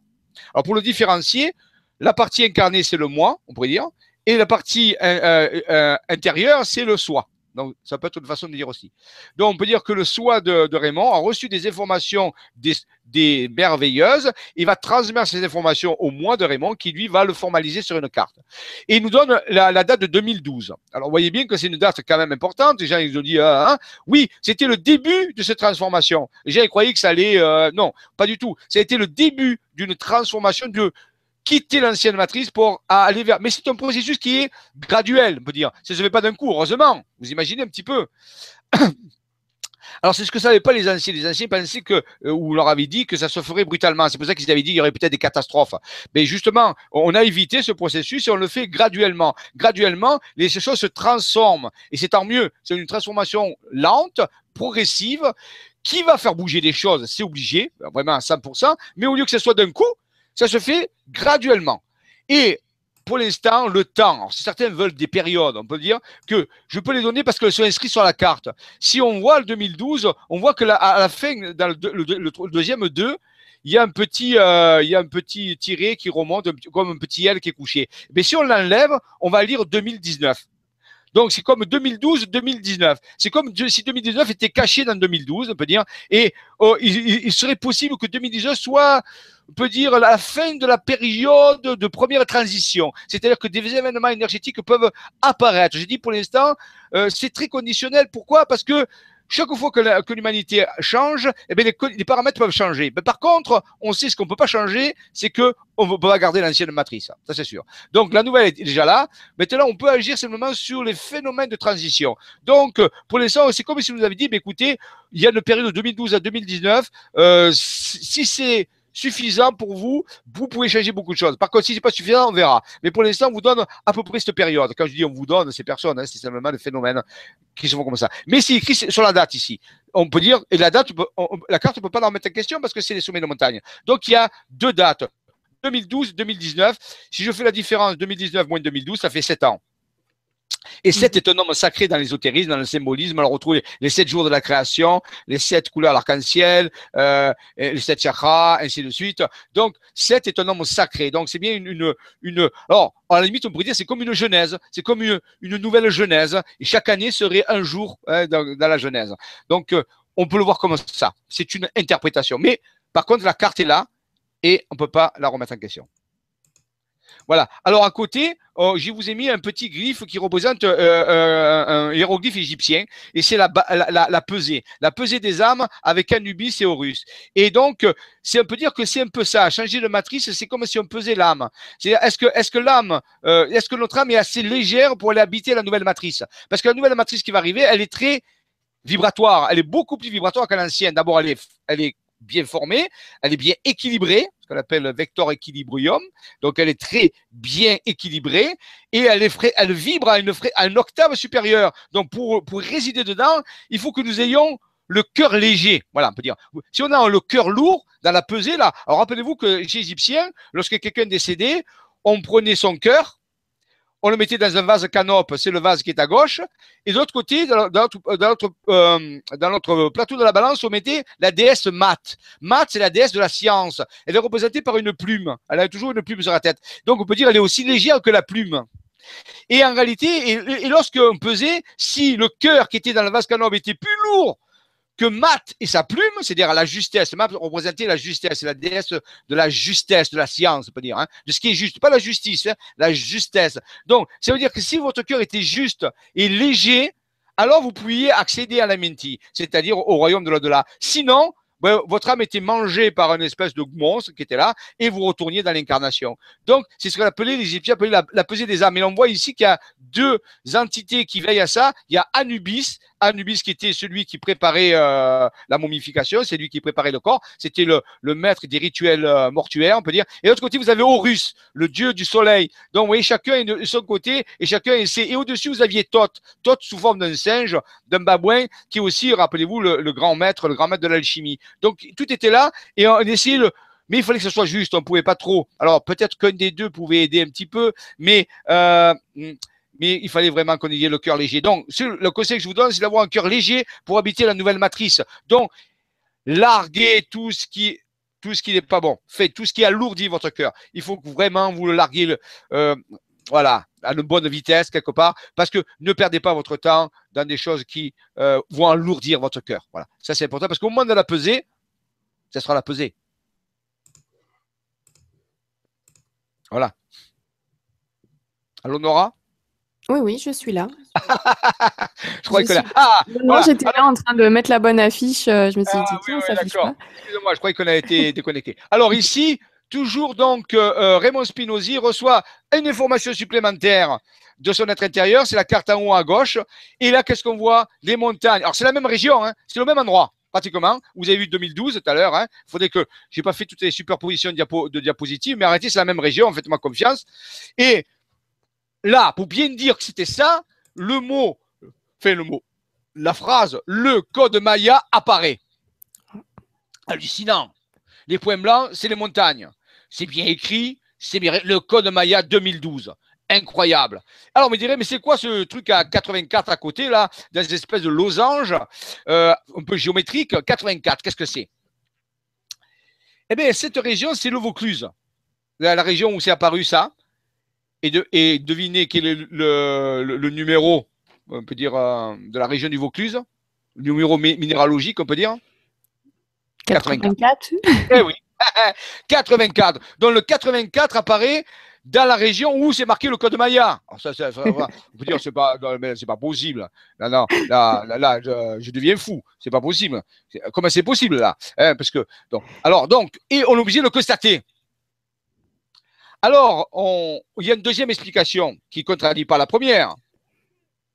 On en reparlera. Un des deuxièmes outils qui est utilisé, un des deuxièmes outils qui est utilisé aussi par les êtres intérieurs pour transmettre des informations, c'est une forme de guématrie. Alors, je suis obligé d'en parler un petit peu, on, reverra ça plus tard, plus précisément. La guématrie, c'est qu'on transforme chaque phrase, chaque mot en sa valeur numérique, en partant du principe que le A égale 1, le B égale 2, le C égale 3, ainsi de suite. Alors, faut qu'on a fait ça? On, transforme chaque lettre en valeur numérique et on fait la somme, sans réduire. Ce n'est pas de la numérologie. Alors, par exemple, si on applique ce principe, alors ça s'appelle l'alpha-numérisation. Mais ne vous inquiétez pas, on le reverra. C'est le moment pour expliquer. Si je fais le code Maya, selon ce principe, donc L égale, je n'ai pas par cœur, hein, e, je, e, je sais que c'est 5, C, c'est 3, A, B, C, vous voyez donc, si je fais, vous le ferez chez vous. Tiens, vous le ferez chez vous si vous voulez un petit exercice. Vous prenez, euh, vous marquez tout l'alphabet. Sous chaque lettre, vous mettez le numéro de A1, B2, Z égale 26. Et une fois que vous avez ça, vous, écrivez le code Maya et vous essayez de calculer. Vous mettez donc les valeurs et vous faites la somme. Et d'après vous, combien vous allez obtenir? Je sais pas, 84 Bravo Nora a calculé de tête, c'est super. Donc, euh, et oui, vous allez trouver 84. Alors, on a dit, c'est pas possible, c'est pas possible. Le code Maya, ça vaut exactement 84 en guématrie française. Incroyable. Donc, à la fois, c'est le département du Vaucluse, le numéro du département du Vaucluse. Alors, c'est fait sous Napoléon, rappelez-vous quand même. Et deux, le code Maya en guématrie, ça vaut 84. Donc, 84 égale le code Maya c'est vrai, si on applique cette euh, peut dire technique qui, rappelez-vous, est tirée de la Kabbale, puisqu'on fait ça avec aussi les lettres hébraïques. Hein. Alors ça marche avec les lettres hébraïques, ça marche avec le grec, ça marche aussi avec... Mais avec le français moderne, ça marche de façon incroyable. C'est encore un paradoxe, c'est encore un mystère. Pourquoi ça peut marcher avec le français alors que le français est une langue relativement moderne, il y a 250 ans à peu près qu'on a créé le français. Avant, on parlait le vieux français? Le vieux François, comme on dit. Et en réalité, euh, c'est une langue tout à fait récente euh, dans sa structure. Et en réalité, elle s'applique à, pour décoder des, des, des, phrases qui sont écrites par les montagnes, ainsi de suite, avec des valeurs, alors avec des valeurs mathématiques. Ça, c'est clair, c'est mathématique. On peut pas. Alors, pour ceux qui voudraient faire ces calculs, je vous conseille pour les prochaines chroniques de vous procurer. Alors, je ne sais pas si ça marche avec tous les systèmes de Windows. Hein. Je sais que ça marche avec le système, euh, euh, je crois que c'était XP. Maintenant, il y a peut-être des versions qui ont été euh, euh, il y a un petit logiciel qui s'appelle Numerus. Numerus. Et ça, ça permet, vous rentrez votre phrase et ça le calcule directement. Euh, ce petit logiciel, il suffit de trouver la bonne truc et hop, vous tapez la phrase et ça, et ça vous donne le calcul. Ça vous évite de faire calcul, à, calcul avec les calculettes. Mais au début, c'est bien de faire quand même avec les calculettes pour bien voir. Alors, il y a deuxième personne, un deuxième opérateur qui reçoit aussi des informations euh, de son être intérieur, qui a commencé après Raymond Spinozzi, bien sûr. Il s'appelle, on va bien sûr, vous le connaissez, on en a parlé, Monsieur Maxime Pellin. Et M. Pellin aussi reçoit des informations sous forme de cartographie, de géomorphisme quantique, on peut dire, de son être intérieur. Et regardez ce qu'il a trouvé dans la même région. Et c'est pas vraiment au même endroit, c'est légèrement à côté. Code 12.12.12 Maya. Donc les deux sont pratiquement dans la même région, mais ils ne se superposent pas du tout. Vous voyez, ce n'est pas écrit de la même façon. Deux personnes différentes reçoivent de leur intérieur deux messages qui parlent du code Maya. Un sous le code Maya, l'autre code 12.12.12 Maya. Alors ça veut dire quoi 12.12.12 On verra plus tard. Ça pourrait être le 12 décembre 2012, mais ça peut aussi avoir une autre signification. C'est aussi un code source. Voilà. Donc ça, c'est vraiment important. Donc des messages commencent à apparaître sur des cartes et vont être, bien sûr, plus tard, on va voir, à, introduire la guématrie. Là, je vous l'ai introduit pour vous faire comprendre que ce message, alors quand il y a deux choses qui convergent, à la fois le, message géomorphique et la guématrie, alors on ne peut plus parler de hasard. Là, on est obligé de vraiment se poser des questions. Qu'est-ce qui, est en train, qu'est-ce qui est en train de se passer? Qu'est-ce qui est en train de se passer? Alors moi, je dis que pour comprendre ça, enfin, pour comprendre, il faut faire comme Alice au Pays des Merveilles. Il faut passer derrière le miroir et s'enfoncer dans le terrier. Et là, ne pas être étonné qu'on rencontre un lampin fou qui a la distorsion du temps, le chat de Cheshire, le chapelier fou, euh, la dame de cœur, ainsi de suite. On va rencontrer des personnages étranges. Et c'est ça que nous sommes en, nous sommes en train de rentrer dans le terrier d'Alice au Pays des Merveilles. Il faut s'y habituer. Il faut s'y habituer parce que les anciennes notions vont commencer à se transformer. Alors, plus vite on, plus vite on, s'habitue à ça, et mieux ça va se passer. Voilà. Donc, ça, c'est ce que je vous le dis, parce que, bon, vous voyez ici que le début, là, vous avez vu même pas, euh, même pas 0,1% de ce qui a été produit. Et déjà, ça euh, secoue. Oui, c'est énorme. C'est une introduction. Le code Maya, oui, les Mayas avaient raison. Il est en train de se passer quelque chose. Et ça, je vous le dis, si vous êtes quelqu'un qui s'est désinvesti parce qu'il ne s'est pas trouvé, il s'est pas fait une transformation euh, catastrophique le 21 décembre 2012, ben, tant mieux. Tant mieux qu'il ne s'est pas passé quelque chose d'extraordinaire le 21. Il s'est passé des choses extraordinaires, mais pas comme vous le pensez. C'est encore plus extraordinaire ce qui s'est passé. C'est-à-dire qu'il s'est en une transformation où les gens ont le temps de se transformer. Alors que s'il avait eu, comme on l'avait dit, le cataclysme mondial, comme le film 2012, vous connaissez tous le film, en réalité, ben, vous n'avez pas pu vous transformer. Eh bien là, c'est une super chance. Il y a quelque chose qui est donné en plus. C'est comme on nous disait, ben, on va jouer des prolongations. Tiens, voilà. Peut-être qu'il y a une raison pour ça. Bien sûr, on le verra. Donc en réalité, mais des messages sont là pour nous guider. Les merveilleuses et les êtres intérieurs ont laissé des messages, ou ils vont peut-être les faire, mais on va dire pour les messages qu'ils vont laisser, pour nous instruire, pour nous aider à, nous transformer. Donc, il se passe quelque chose d'énorme. J'ai une question que je me souviens d'avoir posée au début, ainsi que de nombreuses personnes, mais nous avons tout, le temps de, nouveaux, de nouveaux auditeurs, dont Nabil, et ça a été euh, beaucoup sur liké, donc euh, vous êtes nombreux à être nouveaux.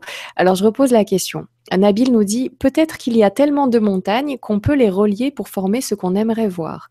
Pouvez-vous, après la visio sur Facebook ou autre, nous dire sur quelle zone on, était formé, euh, ont été formés les mots ou chiffres pour qu'on puisse reproduire, pour vérifier? Alors, comment ça a été fait? Est-ce que c'est reproductible par n'importe qui? Euh, Est-ce que tu peux nous rappeler un petit peu tout ça, les, bases de ces eh cas Oui, je sais, mais si je mets, je vais parler de ça, c'est très technique en réalité. C'est très technique et je sais, je sais que tout le monde se pose ces questions. En réalité, non, ça ne se passe pas comme ça. C'est pas possible. C'est-à-dire qu'en réalité, ce que dirait Nabil ou d'autres personnes, qu'on peut, avec assez de sommets, écrire ce qu'on veut, c'est pas la quantité de sommets, c'est la répartition des sommets. En réalité, il existe ce qu'on appelle une densité de, répartition qui n'est pas homogène. C'est-à-dire qu'en réalité, les sommets de montagne ne quadrillent pas de façon comme un quadrillage de, de cahier, hein, avec des, des, carrés. Si c'était comme ça, à la limite, on pourrait écrire ce qu'on veut. C'est le, principe des affichages des montres à quartz avant. Mais en réalité, c'est pas du tout le cas. Moi, je vous donne un truc. Prenez une carte routière d'une région et pointez tous les sommets avec un, avec un, stabilo et vous allez voir qu'il y a des zones où il y a beaucoup plus de sommets, des zones où il y en a moins, il y a des zones où il y en a plus, des moins. La densité des sommets n'est pas régulière. Donc, à partir de ce principe, vous ne pouvez pas écrire tout ce que vous voulez. Donc maintenant, euh, comment je ne peux pas vous donner sur Facebook. D'abord, ce sont des données qui sont sensibles. Je les donne déjà à ceux qui veulent travailler avec. Je n'ai pas euh, la permission, si vous voulez, de produire des cartes et de les donner euh, comme ça. Non pas que je ne veux pas que vous le fassiez, mais en réalité, pour l'instant, ce que vous pouvez faire, c'est chercher par vous-même. Allez-y. Si vous arrivez facilement à, alors il faut que ça, il faut que ça, il y ait un cahier des charges serré. Il faut que les mots soient bien écrits, qu'ils soient pas déformés, qui ait du sens et qui est globalement vous produisiez assez de mots ou de phrases pour que le, le schéma total ait un sens. Parce que là, vous voyez, c'est pas que des trucs qui sont comme ça, parce que moi, je vous dis, Raymond Spinozzi a, produit 200 cartes et Maxime Pellin en est pas loin de 200 cartes. Et sur l'ensemble des 400 cartes, ça donne un, un message global, synthétique, qui ne se contredit jamais. C'est comme un puzzle. C'est comme les pièces d'un puzzle. Donc, en réalité, c'est pas que des mots qui apparaissent comme ça. Pas du tout. Il faut tenir compte du message complet. Et en plus, il est chronologique. Il est arrivé dans des phases particulières de recherche où il fallait. Donc, il faut la chronologie, il faut la répartition, il faut la cohérence, la signification. il faut que la guématrie fonctionne avec, parce que les cartes de Maxime de Raymond donnaient toujours, les explications sont données par la guématrie. Donc, vous devez aussi ici trouver l'application guématrique. Sincèrement, vous n'y arriverez pas. Mais écoute, vous n'y arriverez pas par l'intellect. Vous n'y arriverez pas, même le plus grand génie. Mais il n'y a aucun ordinateur qui peut le faire. Il y a simplement la guidance de l'être intérieur. Ça, c'était spécial à l'être intérieur. Ça, je vous le dis. Par contre, si vous branchez sur votre être intérieur, votre être peut vous envoyer un, schéma que vous allez reproduire. Ça, oui, mais pas chercher. Vous pouvez pas chercher. Faites-le. Dites voilà, je vais, et allez-y. Un peu, on verra. Mais il faut que le cahier des charges soit respecté. Là, vous n'avez rien vu. Moi, si j'étais vous, j'attendrai de voir tout le reste avant de dire quoi que ce soit. Mais c'est vrai, ce qu'on me pose cette question, est-ce que le fait qu'il y ait beaucoup de sommets de montagne peut écrire ce qu'on veut? Je suis désolé, c'est pas comme ça que ça marche. La densité de répartition a déjà son mot à dire. Donc faites-le déjà, prenez une carte et répartissez, regardez que les densités de... Pour vous dire, vous verrez plus tard dans les chroniques, vous verrez qu'à la fin, quand vous aurez vu pratiquement toutes les chroniques, vous direz, ah d'accord. Mais pour l'instant, c'est vrai, ça, mais non, ça ne peut pas le faire comme ça. En tout cas, c'est euh, Nabil, franchement, c'est génial. Voilà, ce doute est, raisonnable et euh, tu as bien fait de poser la question. Vous avez bien, fait de, surliker cette question-là parce qu'on l'a posée, nous, dans les premières chroniques, quand on a vu les premières, euh, ces premières cartes arriver. On s'est aussi dit, mais il n'y a pas un truc Est-ce que je peux pas refaire la même chose Est-ce que moi aussi, je peux dessiner n'importe où et puis réussir à avoir des mots Donc, je t'invite à, à, tester. Tu verras, c'est pas évident. Euh, et, trouver des, phrases, des dates comme ça et mélanger, c'est. Voilà, si, tu y arrives, bah, je veux bien que tu m'envoies la photo, que tu scannes euh, la carte et que tu puisses me l'envoyer, que je transférerai à Jean-Michel Raoux. Donc, euh, l'adresse mail de la chaîne, c'est lgc2.legrandchangement.tv. Et à, ce moment-là, je lui ferai passer et puis il pourra contrôler selon, selon le protocole de vérification que vous avez. Et, et sait-on jamais, peut-être que ton intuition t'amènera quelque part. Ah ben oui, peut-être que ce sera un élément qui, va apparaître à, partir de Nabil, qui, qui, sera un opérateur et qui va révéler un plan supplémentaire au grand plan qui est en train de se faire. Ah oui, tout à fait. Ça. Comme il n'y a jamais de hasard. Merci pour ta question, Nabil. Alors, il est moins 20. Est-ce qu'on peut continuer un petit peu ou est-ce qu'on est qu'on pourra prévoir quand même 10 minutes de questions à la fin parce qu'il y a énormément de questions 10 minutes, 10 minutes. Je voulais avancer un peu, mais oui, mais 10 minutes de questions, c'est bon. Allez, super. Merci. Alors, c'est reparti. J'enchaîne. Voilà, enchaînons, hein, donc ensuite. Voilà. Donc, alors, euh, j'ai déjà fait une émission sur Isadea, je crois, hein, euh, Nora. Hein, oui, oui, oui. Voilà. Donc, on n'a fait que survoler.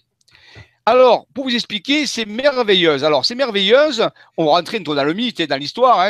Rappelez-vous, c'était une fois, il y a très longtemps dans la galaxie. Donc, euh, euh, ces merveilleuses qui ont fait, qui, sont cette cité, cette matrice, cette, ce vaisseau, hein, ce qu'on veut. Ah, ah, on nous a dit, elles nous ont transmis à travers l'être intérieur qu'elles étaient un nombre particulier. C'est invérifiable. Hein. Elles sont 144 000. Donc, pour former la structure, je parle. Et euh, une partie de leur fonction, et elles ont plusieurs fonctions, elles sont multifonctions, c'était d'accueillir une nouvelle structure qui allait se former. Je vous ai dit que il y a un nouvel univers qui est en train de naître. Alors, c'est pas un, Big Bang comme euh, le début de l'univers, c'est une nouvelle façon de vivre. Et c'est une nouvelle matrice, on peut dire. Eh bien, cette nouvelle matrice va être, euh, on peut dire, euh, vivifiée par un esprit par une structure. Ici, quand je parle d'esprit, je ne parle pas de, de, ceux qui sont décédés. Hein. Je ne parle pas des esprits des décédés. Je mhm. parle de l'esprit de l'information. Donc, en réalité, l'esprit avec un grand E. Et donc, euh, euh ce, cet esprit-là, qui, qui, on peut dire que c'est merveilleuse comme elle fonctionne ensemble, elle, elle, elle, crée une matrice, une matrice d'accueil, laquelle un, un, nouvel esprit va arriver, euh, une nouvelle façon de voir les choses. Et euh, cet esprit, il, est, il, il, faut qu'il naisse, il faut qu'il qu se manifeste, si vous voulez. Pas qu'il naisse, pas qu'il naisse comme des hommes des femmes, mais qu'il se manifeste. Et donc, elles vont créer une couveuse, une espèce de couveuse, hein, voilà, qui, dans laquelle cet esprit va commencer à, à, à se manifester. Il va se manifester sous forme d'un enfant, comme, comme, comme chez les hommes et les femmes. Un enfant, il va naître. Il va naître et il va grandir. Il va entrer dans une couveuse. Et c'est les merveilleuses qui vont faire cette couveuse. Et elles, elles vont l'alimenter, elles vont veiller sur cette couveuse de cet enfant, ce bébé univers, on peut dire, ce bébé paradigme, ce nouveau paradigme qui va vivifier la matrice. Et en réalité, euh, ce bébé, ce bébé, ce bébé spirituel, on peut dire, ce, bébé euh, de ce collectif dont les, les humains participent. Hein. Certains humains ont participé à l'accueil de, ce, de, cet de cet enfant spirituel, de ce bébé univers, on peut dire.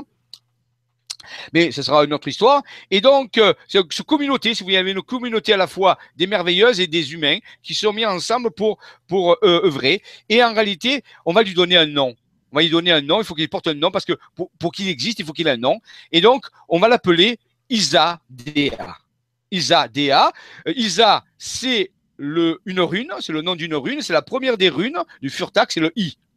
On l'appelle Is ou Isa, donc c'est un, trait droit comme ça. C'est le rune de glace, l'axe, c'est l'axe en réalité. Et Isa.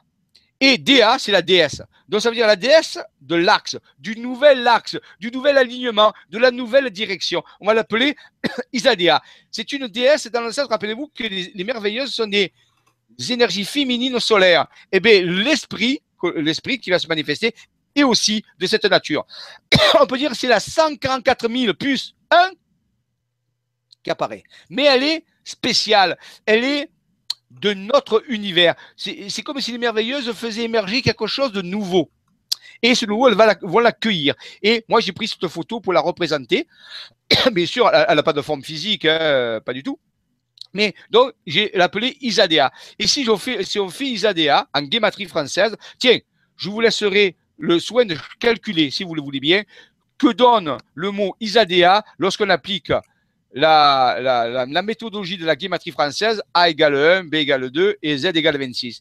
Et dès que vous aurez trouvé, peut-être que ça vous dira quelque chose si vous avez regardé d'autres vidéos avant.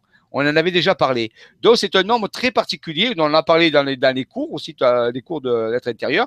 Et donc, c'est un nombre très particulier. Et donc, Isadea euh, a une valeur particulière.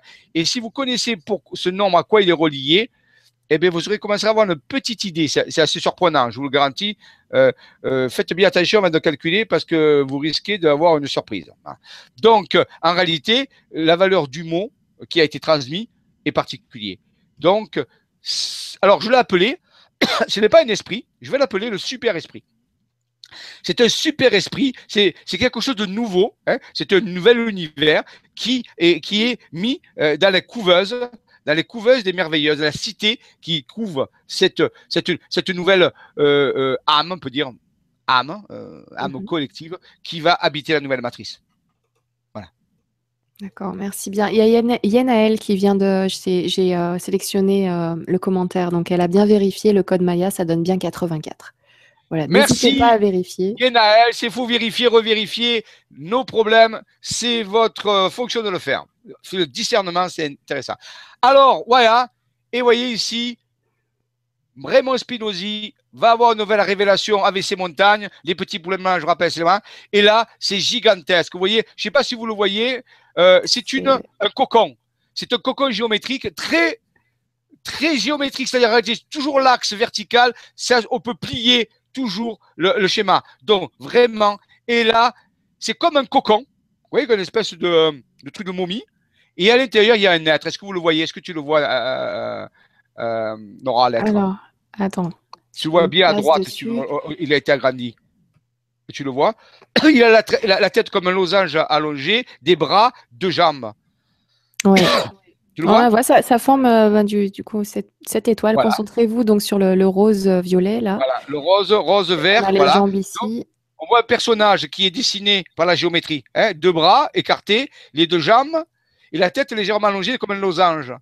Bon, si on se reporte sur l'étoile de à, sur à gauche, on voit tout le cocon. On voit que le personnage est en haut. Eh bien, ça, c'est une matrice de création des merveilleuses. C'est comme ça que les merveilleuses, euh, on peut dire, euh, euh j'en reparlerai hein, pour l'instant, mais on peut dire qu'Isadea, Isadea est dans sa couveuse là. Vous voyez? Elle est représentée dans sa couveuse éthérique, dans sa couveuse vibratoire, géomorphique, quantique. C'était une surprise pour nous. Je dis, c'est pas possible. Même la couveuse, il nous la montre ils nous ont montré la couveuse énergétique ou la matrice qu'on appelle la matrice de création, la matrice de création. Donc elle est là, elle est tout à fait énergétique, donc elle a donné naissance à, à, cette nouvelle, à ce super esprit, fait la manifester, je peux dire. Et on a une réponse pour Isadea. Ah, alors. Corinne, ça donne 39. Alors Corinne et, et Nora, ce 39, tu te rappelles à quoi était égal aussi? Euh, il me semblait que c'était euh, c'était aussi égal à Dieu. Bravo Nora. Dieu, le Graal, Le Graal. Le Graal. Joie. Oui. Miel. Ouais. Vache. Chien. Cobra. Ainsi de suite. Donc en réalité, Dieu. Reprenons ça.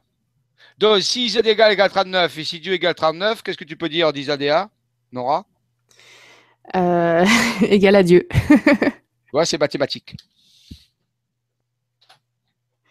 Et ben voilà. Bravo, bravo à Corinne. Bravo Hein Corinne. Bravo Corinne. C'est aussi le Saint Graal. Hein. Voilà. Donc en réalité, euh, on- voyez à quoi on était confronté en permanence? Je vous, je vous mets devant le fait accompli. Oui. Vous pouvez pas dire non. C'est mathématique. C'est calculable. Vous dites, mais qu'est-ce que c'est? C'est pas possible. C'est quoi ce truc? Je l'ai sous les yeux. Ça se cal- Géométrie, la guématrie, ça- pareil. Tout, re- tout, tout concorde. Tout est cohérent. Mais les révélations sont tellement gigantesques qu'on recule. On se dit, mais je- est-ce que je vais continuer à m'enfoncer dans le terrier d'Alice au pays des merveilles?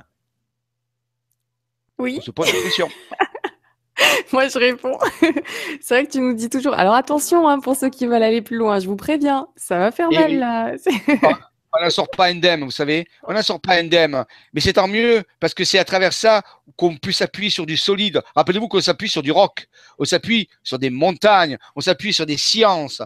J'ai rien fait ici que simplement faire de la science. J'ai pas fait de suppositions. Regardez, je vous parlais d'une matrice, elle apparaît. Je vous parlais d'un aide d'une matrice, elle apparaît. Vous voyez, donc en réalité, euh, on s'appuie sur quelque chose de solide. Mais les révélations sont tellement colossales qu'on est obligé d'avoir quelque chose de matériel pour s'appuyer. Sinon, on dirait, mais c'est de la, c'est la galéjade, c'est pas, c'est pire que Star Wars là. On n'est plus à Star Wars là, on est beaucoup plus loin que Star Wars.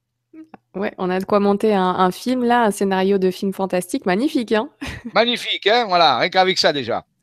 Voilà, donc les merveilleuses, la cité Androsmeda, rappelez-vous que la, la cité Androsmeda, les 144 000 merveilleuses, Isadea, le super esprit de la couveuse, un immense projet. Pourquoi? 2012, 2012 est là. Waouh, c'est quoi? C'est fantastique, c'est que des bonnes nouvelles en réalité. Ces puissances sont colossales, ces puissances sont en train d'agir. Pourquoi je vais m'en faire? Je vais collaborer. Je vais collaborer. Tout à l'heure, on parlait de contact avec la Gartha ou de contact avec d'autres civilisations. Regardez le contact que vous avez là. Il est colossal. Vous voyez? Donc, il est, le contact a commencé. Il ne va pas venir. Il a déjà commencé, comme j'avais dit. Les gens, ils attendent que les extraterrestres croient qu'ils vont venir. J'ai dit non, ils ne vont pas venir, ils sont déjà là. Le contact a déjà commencé, ça fait déjà pas mal de temps. C'est sous nos yeux. Rappelez-vous que Yeshua avait dit, ils ont des oreilles pour entendre et des yeux pour voir, mais ils ne voient rien et n'entendent rien. C'est très vrai. Si tu veux, pour les questions, on va pouvoir s'arrêter là, puisque la prochaine bien. fois, on aura obligé de faire une deuxième émission, puisqu'on n'a pas fini la, la partie euh, euh, euh, vaisseau Atlantique Shambhala. Donc, euh, mais c'est pas mal. La prochaine fois, on, on fera la chronique, la suite. Ça sera donc la, la deuxième partie pour aborder le, le vaisseau Atlantique Shambhala. On verra une deuxième partie, il y a encore des révélations encore incroyables qui vont se mettre ensemble pour créer cette la base. On en est à peine à la base là. On en est au début. Là, c'est quelque chose qui remonte à 10 ans. Il y a 10 ans. Dix ans déjà. Eh oui, 10 ans déjà. Voyez. Donc, on n'en est que la base, mais il faut poser la base. Je veux bien répondre aux questions s'il y en a. Allez, et ben c'est parti. Merci beaucoup. C'est, euh, ça demande un petit temps quand même pour se poser dessus. C'est pour ça que j'ai du mal à repartir. Je dis, puis il y a ça, puis il y a ça. Waouh. Alors, j'avais sélectionné quelques commentaires et questions au fil de l'émission, donc euh, je vais les retrouver. Donc Jérôme qui nous dit bonsoir Jean-Michel et Nora. Nos merveilleuses sont-elles spécifiques au sud de la France ou y en a-t-il pour chaque bout de terre de notre planète? Encore merci pour tout cela. Je, je me ressens comme de retour à tour. Alors, dans l'état actuel de nos connaissances et des données que nous avons, je dis bien ça, il semblerait que cette manifestation soit cantonnée dans le sud de la France.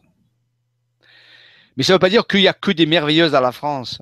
C'est que le projet, pour certaines raisons que je ne veux pas aborder maintenant, parce que je ne veux pas déborder, ce sera chronologique, rappelez-vous les chroniques. Donc, tout ça. Donc, pour l'instant, nous avons observé ces structures dans le sud de la France. Ça a un peu débordé sur la Grèce, je reconnais, et un peu sur Malte aussi. Mais pas du tout pareil. Donc en réalité, pour l'instant, il semblerait concerner la France. Mais ça ne veut pas dire qu'il n'y a pas des merveilleuses ailleurs. J'ai pas dit ça. J'ai dit que les structures, le, centre-ville, voilà. Pour dire que le centre-ville situe en France. Maintenant, tout est connecté. Rappelez-vous que l'univers est connecté. Donc, bien sûr, il faut raisonner planétairement, et je dirais même au-delà de la planète. Mais quelque part, il semblerait qu'une portion de territoire a été choisie pour créer quelque chose, pour se faire quelque chose, se mettre en route. Mais ça a des ramifications ailleurs, bien sûr. Voilà. Donc, pour ça, on peut dire que c'est le PC, le, le, quartier général, semblerait être le sud de la France. Merci beaucoup. Merci Jérôme pour ta question. Alors ensuite, Sandra, donc c'était une question au fil de l'émission. On a un petit peu, euh, on a un petit peu avancé. Qui, elle disait, y a-t-il un lien avec l'intrication quantique? Tout à fait. On peut dire que les merveilleuses, euh, et, votre être intérieur est, quantiquement intriqué avec votre moi si vous êtes aligné dessus. C'est-à-dire qu'il est toujours, il est, il est, intriqué, mais comme vous êtes détourné, mais vous créez des, perturbations en réalité. En réalité, on peut dire que vous êtes perturbé on est perturbé, on a perturbé notre alignement, mais on est vraiment intriqué. Oui, c'est vrai. L'univers est totalement intriqué. Et donc, ça, ça, veut dire que si vous réfléchissez à ce qui est en train de se passer euh, ici, sur, Terre, dans ce petit morceau de territoire qu'on appelle le sud de la France, mais dites-vous que ça a une répercussion universelle par l'intrication lui-même. Donc, on peut dire que les merveilleuses sont intriquées les unes avec les autres et que vous êtes aussi intriqués avec les merveilleuses, même si vous ne savez pas comment et que vous ne les connaissez pas. C'est un fait. Mais si vous voulez apprendre à les connaître, il n'y a pas de problème, ça va se faire doucement, tranquillement. Merci. Merci beaucoup Sandra pour ta question. Kadi une question. Donc bonsoir Nora et Jean-Michel. Petite parenthèse sur le message que Soma via Raymond Spinozzi, euh, de Soma via Raymond Spinozzi. 2019, arrêt du samsara sur la Terre. Cela signifie qu'il faut compter une génération pour qu'il n'y ait plus d'humains et donc la Terre habitera que des animaux et des végétaux Merci. Je sais, sais pas, rappelez-vous que la notion de temps va changer. Euh, il faut arrêter de calculer en fonction de temps linéaire de Chronos. On, on rentre dans une période qui s'appelle Kéros. Et la Kéros, c'est la synchronicité, c'est les résonances. Donc, je ne suis pas sûr qu'un calcul de calendrier, calendaire soit pertinent à ce niveau-là. Donc, je ne peux pas répondre parce que rappelez-vous les horloges que j'ai vues tout à l'heure. Il y a des modifications euh, d'écoulement du temps, des perturbations du temps. Donc, en réalité, à partir de 2012, le temps n'est plus linéaire. Donc, on ne peut plus utiliser les calendriers euh, habituels.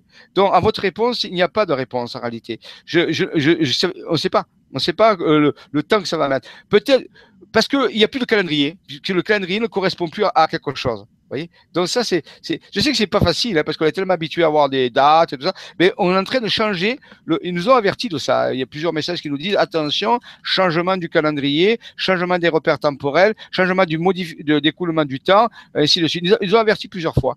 Donc en réalité, c'est, dans cette question, on peut pas y répondre selon le calendrier euh, classique. C'est des questions d'opportunité. Voilà. Donc euh, euh, la résonance, voilà, c'est important. Donc euh, c'est difficile à, à, Merci beaucoup. Merci Kadi pour ta question. Euh, Nat qui te demande, y a-t-il une corrélation entre Andromeda et Andromède? Alors moi j'ai beaucoup travaillé dessus. Euh, c'est vrai qu'il existe. Alors il y a Andromède et il y a deux structures. Il y a la, la constellation d'Andromède qui est dans, notre galaxie. Hein. Donc, euh, il y a une constellation qui s'appelle Andromède, avec le mythe d'Andromède, avec toute la mythologie qui vient avec Andromède. Euh, je, vous, conseille de lire, d'aller sur Internet, de lire le mythe grec d'Andromède. Vous verrez, c'est assez curieux. Et ensuite, il y a aussi la galaxie d'Andromède. La galaxie d'Andromède, c'est la galaxie la plus proche de la nôtre. C'est une autre galaxie, donc euh, c'est vraiment entre les deux galaxies, il y a du vide. Hein. Il y a à peu près 2 millions d'années-lumière de distance entre les deux galaxies. Donc arrêtez. Alors moi je pense qu'il y a, alors et ça c'est vérifiable, en 1996, le, la revue Ciel et Espace annonçait que dans quelques centaines de millions d'années, et ça a été vérifié, la galaxie d'Andromède rentrerait en fusion, en contact avec la Voie lactée. Les deux galaxies vont se rencontrer et vont faire ce qu'on appelle une fusion galactique. Alors, peut-être, peut-être, qui sait, ce que nous sommes en train de vivre aura des répercussions importantes dans quelques centaines de millions d'années lorsque les deux galaxies vont rentrer en collision, ce qu'on appelle en collision galactique. Ça, c'est certain, c'est un fait astrophysique. Voilà. Donc, euh, je pense qu'il y a un lien. Je pense qu'il y a un lien, oui. Merci beaucoup. Alors, on a Initiation, naissance d'un nouveau sens des mathématiques. Alors, euh, je me souviens d'ailleurs que c'est une personne qui a posté, qui a mis une publication sur la page Facebook. Donc, je vous invite pour ceux qui veulent vraiment aller euh, voir les maths poussées, voir un petit peu ce que ça donne, euh, toutes ces recherches qu'il met en place.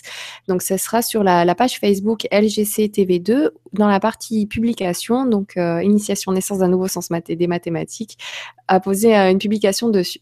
Alors, il nous dit par rapport à, donc je pense à l'émission générale, il faudrait des éléments mathématiques, des arithmétiques ou liens pour se poser dessus. Merci. Oui, parce qu'il aime beaucoup les maths. et c'est vrai que tu as posé énormément de questions très, très, très poussées, mais je ne les ai pas toutes prises parce que sinon vous avez l'émission euh, là-dessus. oui, alors les mathématiques là-dessus, faut savoir qu'il n'y a pas de mathématiques actuellement qui décrivent euh, ce que nous disons. Les seules petites mathématiques qu'on pourrait trouver euh, qui décrivent, qui peuvent décrire, et j'en ai parlé un petit peu dans les leçons de l'être intérieur, c'est les complexes, les nombres complexes, ce qu'on appelle les nombres imaginaires complexes complexes qui euh, peuvent être utilisés pour euh, euh, simuler la structure entre le moi et le soi. Maintenant, les mathématiques hyperdimensionnelles, les mathématiques qui décrivent l'holographie universelle, il y a David Boone, un physicien qui a, commencé à travailler toute sa vie dessus. Il n'a pas réussi à, élaborer un modèle mathématique qui soit capable de rendre compte de la fractalité holographique de l'univers en, rentrant les, propriétés du quantique. Euh, donc, je, je, vous conseille de lire, de lire euh, le livre sur euh, David Boone, qui est un physicien, mais il, a, il est parti avec la topologie, il est parti. C'est très difficile. Actuellement, il n'y a pas de modèle mathématique fait. Il, manque le génie qui va euh, créer le modèle mathématique qui va essayer de décrire un petit peu ces phénomènes-là. Donc, je, je, suis désolé. Moi, j'ai fait quelques travaux mathématiques dessus, mais c'est trop compliqué pour les expliquer ici. Au jour peut-être, on verra. Mais pour l'instant, euh, c'est vraiment. Euh, voilà. Peut-être c'est vous, peut-être c'est vous le génie, je sais pas. J'allais dire. Euh, à, vous, à vous de travailler dessus. Un nouveau sens de mathématiques. Eureka, c'est quand même le pseudo. Euh, voilà, il n'y a pas de hasard. Donc. Alors, je peux donner seulement un conseil, c'est que David Boone était parti sur la topologie mathématique, c'est-à-dire qu'en réalité, il ne rentrait pas dans les équations, mais une description topologique euh, des espaces pour expliquer les informations quantiques et ainsi de suite. Donc, il avait privilégié cette solution plutôt que des l'algèbre de, des équations. Donc, il, il travaille plutôt sur la topologie. C'est quand même relativement complexe comme mathématique. Mais il a l'air calé, ce, ce jeune homme, ou ce monsieur. Donc ça, ça devrait, euh, en tout cas, ça devrait lui parler. Alors, merci beaucoup. Alors ensuite, Gisèle qui nous dit Bonsoir Nora et Jean-Michel, encore une belle soirée à boire les paroles et la connaissance de Jean-Michel. Gisèle d'Alsace qui a toujours son petit problème de cheville. Donc on, va penser très fort à toi, Gisèle, pour ton problème de cheville. Et je te ah. remercie beaucoup pour ton commentaire. Et, euh, et c'est vrai que ça a été euh, riche en connaissances encore ce soir. Merci Jean-Michel. Alors, Gérard qui te dit Ce nom, l'absou, pour nommer la terre intérieure, a-t-il mené à l'absolution et à l'absolu?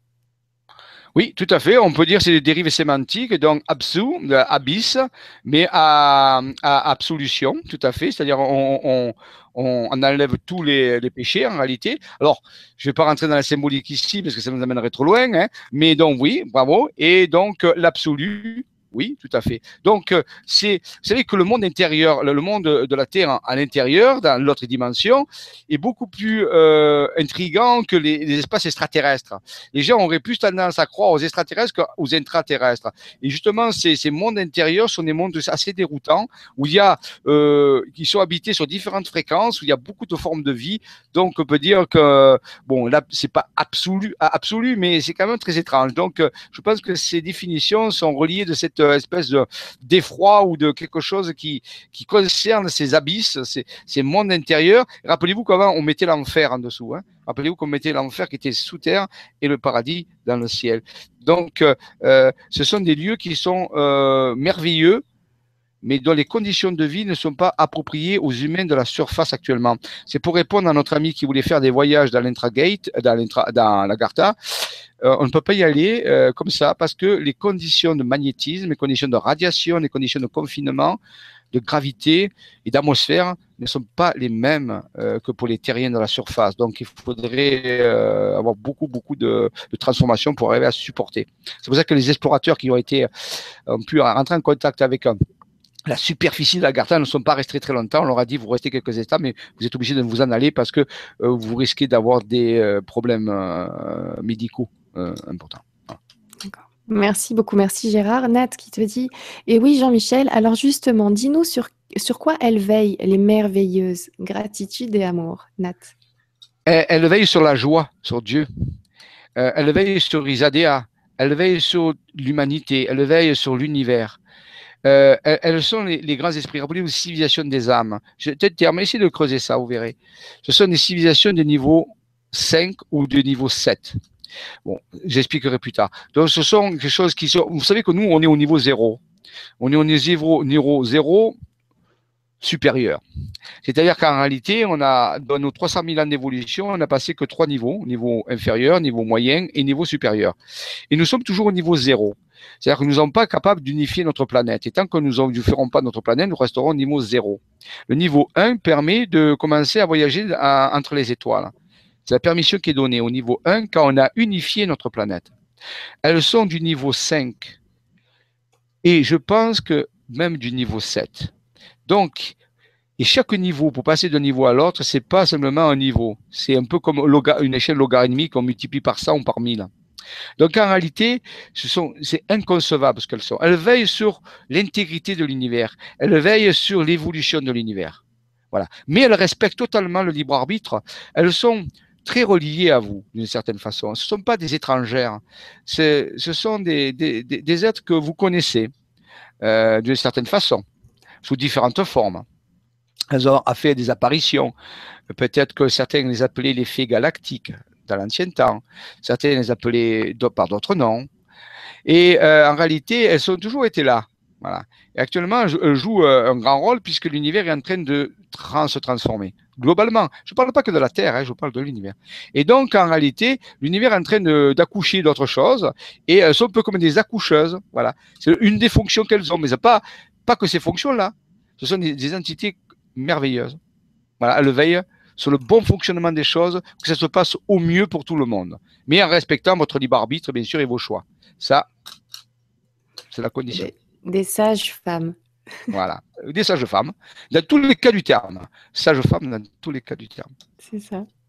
Merci beaucoup, Nat, pour ta question. Une question de, euh, eh ben, écoute, Gérard, hein, c'est vrai qu'elle est là-haut, elle est beaucoup likée, je vais la prendre. Alors, qui nous dit, le code pour ouvrir l'intragate, c'est bien let a ola tiebet marut parut sot. Ai-je bien retenu la leçon, Jean-Michel? Oui, let a olam jelbet Djelbet, pas Djelbet. Maru, Baru, Sot. Oui, je l'avais décrit ça dans, le truc. Oui, c'est le code, les sept codes pour ouvrir l'intragate et pour entrer en contact avec votre être intérieur et pourquoi pas avec des merveilleuses. Qui sait? Merci beaucoup Gérard pour ce rappel. Merci bien. Donc bien sûr, toutes, euh, toutes les questions et commentaires sélectionnés se retrouvent dans la vidéo. Quand vous allez sur Google ⁇ par exemple, vous avez tous les commentaires, vous pourrez les retrouver. Et, euh, les autres, euh, eh ben, écoute, sont, envoyés depuis quelques temps. J'envoie à tous mes intervenants le, résultat des commentaires et des questions de la soirée. Donc tu vas y avoir droit toi aussi. Comme ça, tu pourras lire un petit peu les questions qui n'ont pas été sélectionnées. Pardon. On a déjà dépassé les 22 heures. Je vais juste prendre euh, ben, quelques petits messages que, je vois. merci beaucoup Christine Joie et ceux qui ont liké ce commentaire. Merci beaucoup. Euh, qui nous disait merci Nora, tu assures comme une grande. Nous bénéficions de tous tes talents et de tes invités. Toujours des choix judicieux. Bravo à toi. Lumière magnifique sur ces plans. Merci beaucoup à, tous euh, et, vraiment pour les invités, c'est l'intuition, les synchronicités. voilà, c'est pas moi qui choisis en fait. Ça se fait tout seul et on s'amuse bien, donc c'est cool. Alors ensuite, euh, Pascal qui nous dit merci pour cette soirée super intéressante comme d'habitude. Bisous à tous et continuons à répandre l'amour et la lumière. Merci Nora, merci Jean-Michel. Merci beaucoup Pascal. Euh, Marie-Henriette euh, qui nous dit bonsoir Nora et Jean-Michel, couple mythique du grand changement. Oui, c'est vrai qu'on a commencé la chaîne LGC2 ensemble. C'est la toute première ah émission que je ne vous invite pas à regarder parce qu'il y a énormément de problèmes techniques. C'était tous les deux, en effet. Et on a commencé cette rentrée aussi ensemble. C'est euh, un porte-bonheur, Jean-Michel, pour moi. Je suis à l'aise. Dès que je fais des émissions avec lui, euh, on est bien, on apprend plein de choses. Euh, c'est trop, c'est génial. Donc, je, je, suis très heureuse de vous retrouver une nouvelle fois cette semaine. Encore de superbes enseignements à recevoir de Jean-Michel. Mille merci. Mille fois merci. Et allez, un petit commentaire pour la route. C'est vrai qu'il y a Muriel qui disait en plus ici, on peut participer en live. C'est vrai que l'avantage de ces émissions, de ces conférences en direct et avec cette plateforme de, discussion et d'échange, ça nous permet vraiment d'être nombreux à poser des questions aux intervenants qui assurent à chaque fois, hein, parce que c'est pas évident, énormément de questions. Donc merci, merci beaucoup à vous de, pour tout. Et je, parle à toi et je pense aussi à tous les autres intervenants en même temps. Euh, c'est euh, un sacré challenge à relever ces conférences, mine de rien, et vous assurer vraiment. Merci, beaucoup.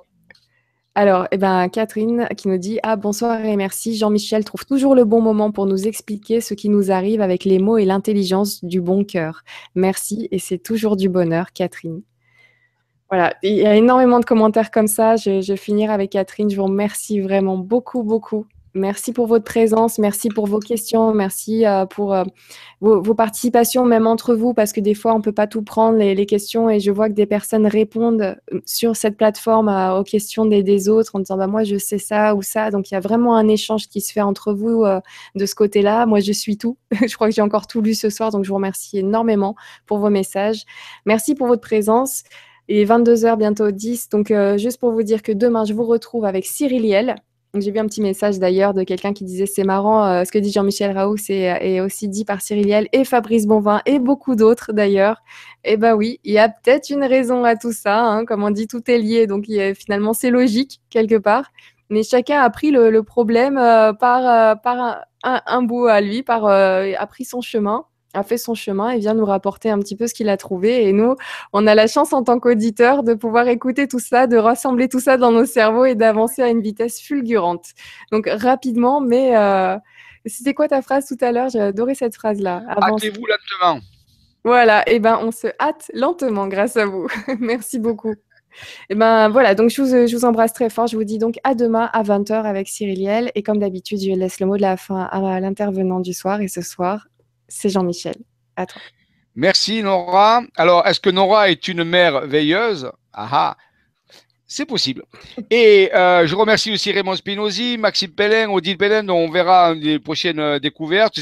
Rappelez-vous que je suis qu'un speaker, euh, rien ne m'appartient. Je, je fais que être le porte-parole d'une équipe de chercheurs. C'est ça qui fait que c'est nouveau. C'est pas quelqu'un c'est pas un, gourou. Je suis pas un gourou. Attention, hein. je suis seulement un speaker. Et ça, c'est important de le comprendre parce que c'est un travail d'une équipe avec plusieurs rapports et ça continue. L'équipe continue de s'élargir. Donc quelque part, c'est cette idée qui est, qui est là, qui est la, la force en visage on dire. C'est cette idée qui se, qui se propage. Je vous remercie euh, de vos appréciations, de votre courage, de votre implication et que la force soit avec vous et qu'elle y reste. Je vous souhaite une bonne nuit et un bon contact avec votre être intérieur et des merveilleuses. À bientôt pour de nouvelles aventures.